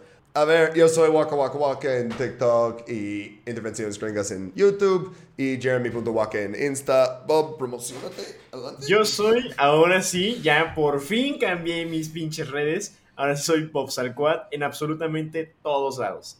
Twitter, en, bueno, en Facebook no tengo Facebook de... Bueno, sí tengo Facebook de mi cuenta, pero casi no lo uso. Nada más publico las cosas en Instagram. ¿Te acuerdas de los cumpleaños de tus compas? Ajá, güey, sí, viejitos, güey, pero está chido, ¿no? Este, ya, pues en todo, en absolutamente todo, güey, desde Twitch hasta TikTok, hasta Twitter, ahí ya saben, Bob Salcoatl, y pues... Güey, ¿qué días haces Twitch? ¿Tienes como cierto día? Ya no he hecho, güey, fíjate. Uh, porque iba a decir que, oh, pues no, nunca vi tus streams, pero a la vez pensé, pues, ¿cuándo los haces? Porque nunca dices nada. Pues, parece que hay un motivo. Fíjate Estás que muy ya ocupado con es que sí, podcast, no manches, el podcast y la tarea y la pinche tesis. No, yo guardando como 8 como PDFs de 200 páginas al Drive y yo, mira, todos esos fuentes están buenísimos, deberías revisar estos. Y tú, ¡ah! Mira, güey, hace cuenta que soy calamardo en este último slide, güey. Y yo está el logo de intervenciones gringas atrás, güey. Hice los podcasts de este, necesito que... y hasta con el micrófono, aunque no, mi micrófono no está tan padre como el de Rick Astley en el video. Si ven literalmente cualquier de mis videos en mi canal de YouTube, van a ver mi micrófono que uso porque ah, básicamente yo sé hablar dos tipos de videos y es sketch con Gringoman y uh, hablar frente de una pantalla verde con micrófono. ah, pero me, me, me, gusta, ¿no? Ok, órale. Uh, ya es el fin del capítulo. Nos vemos la siguiente semana con. ¿Qué vamos a hacer la siguiente semana? ¿Granada o.? Granada, Simón. O... All right, ok, sí. Con Granada. el país latino o no latino. Ah, Hasta la próxima, amigos. Bye. Nos vemos.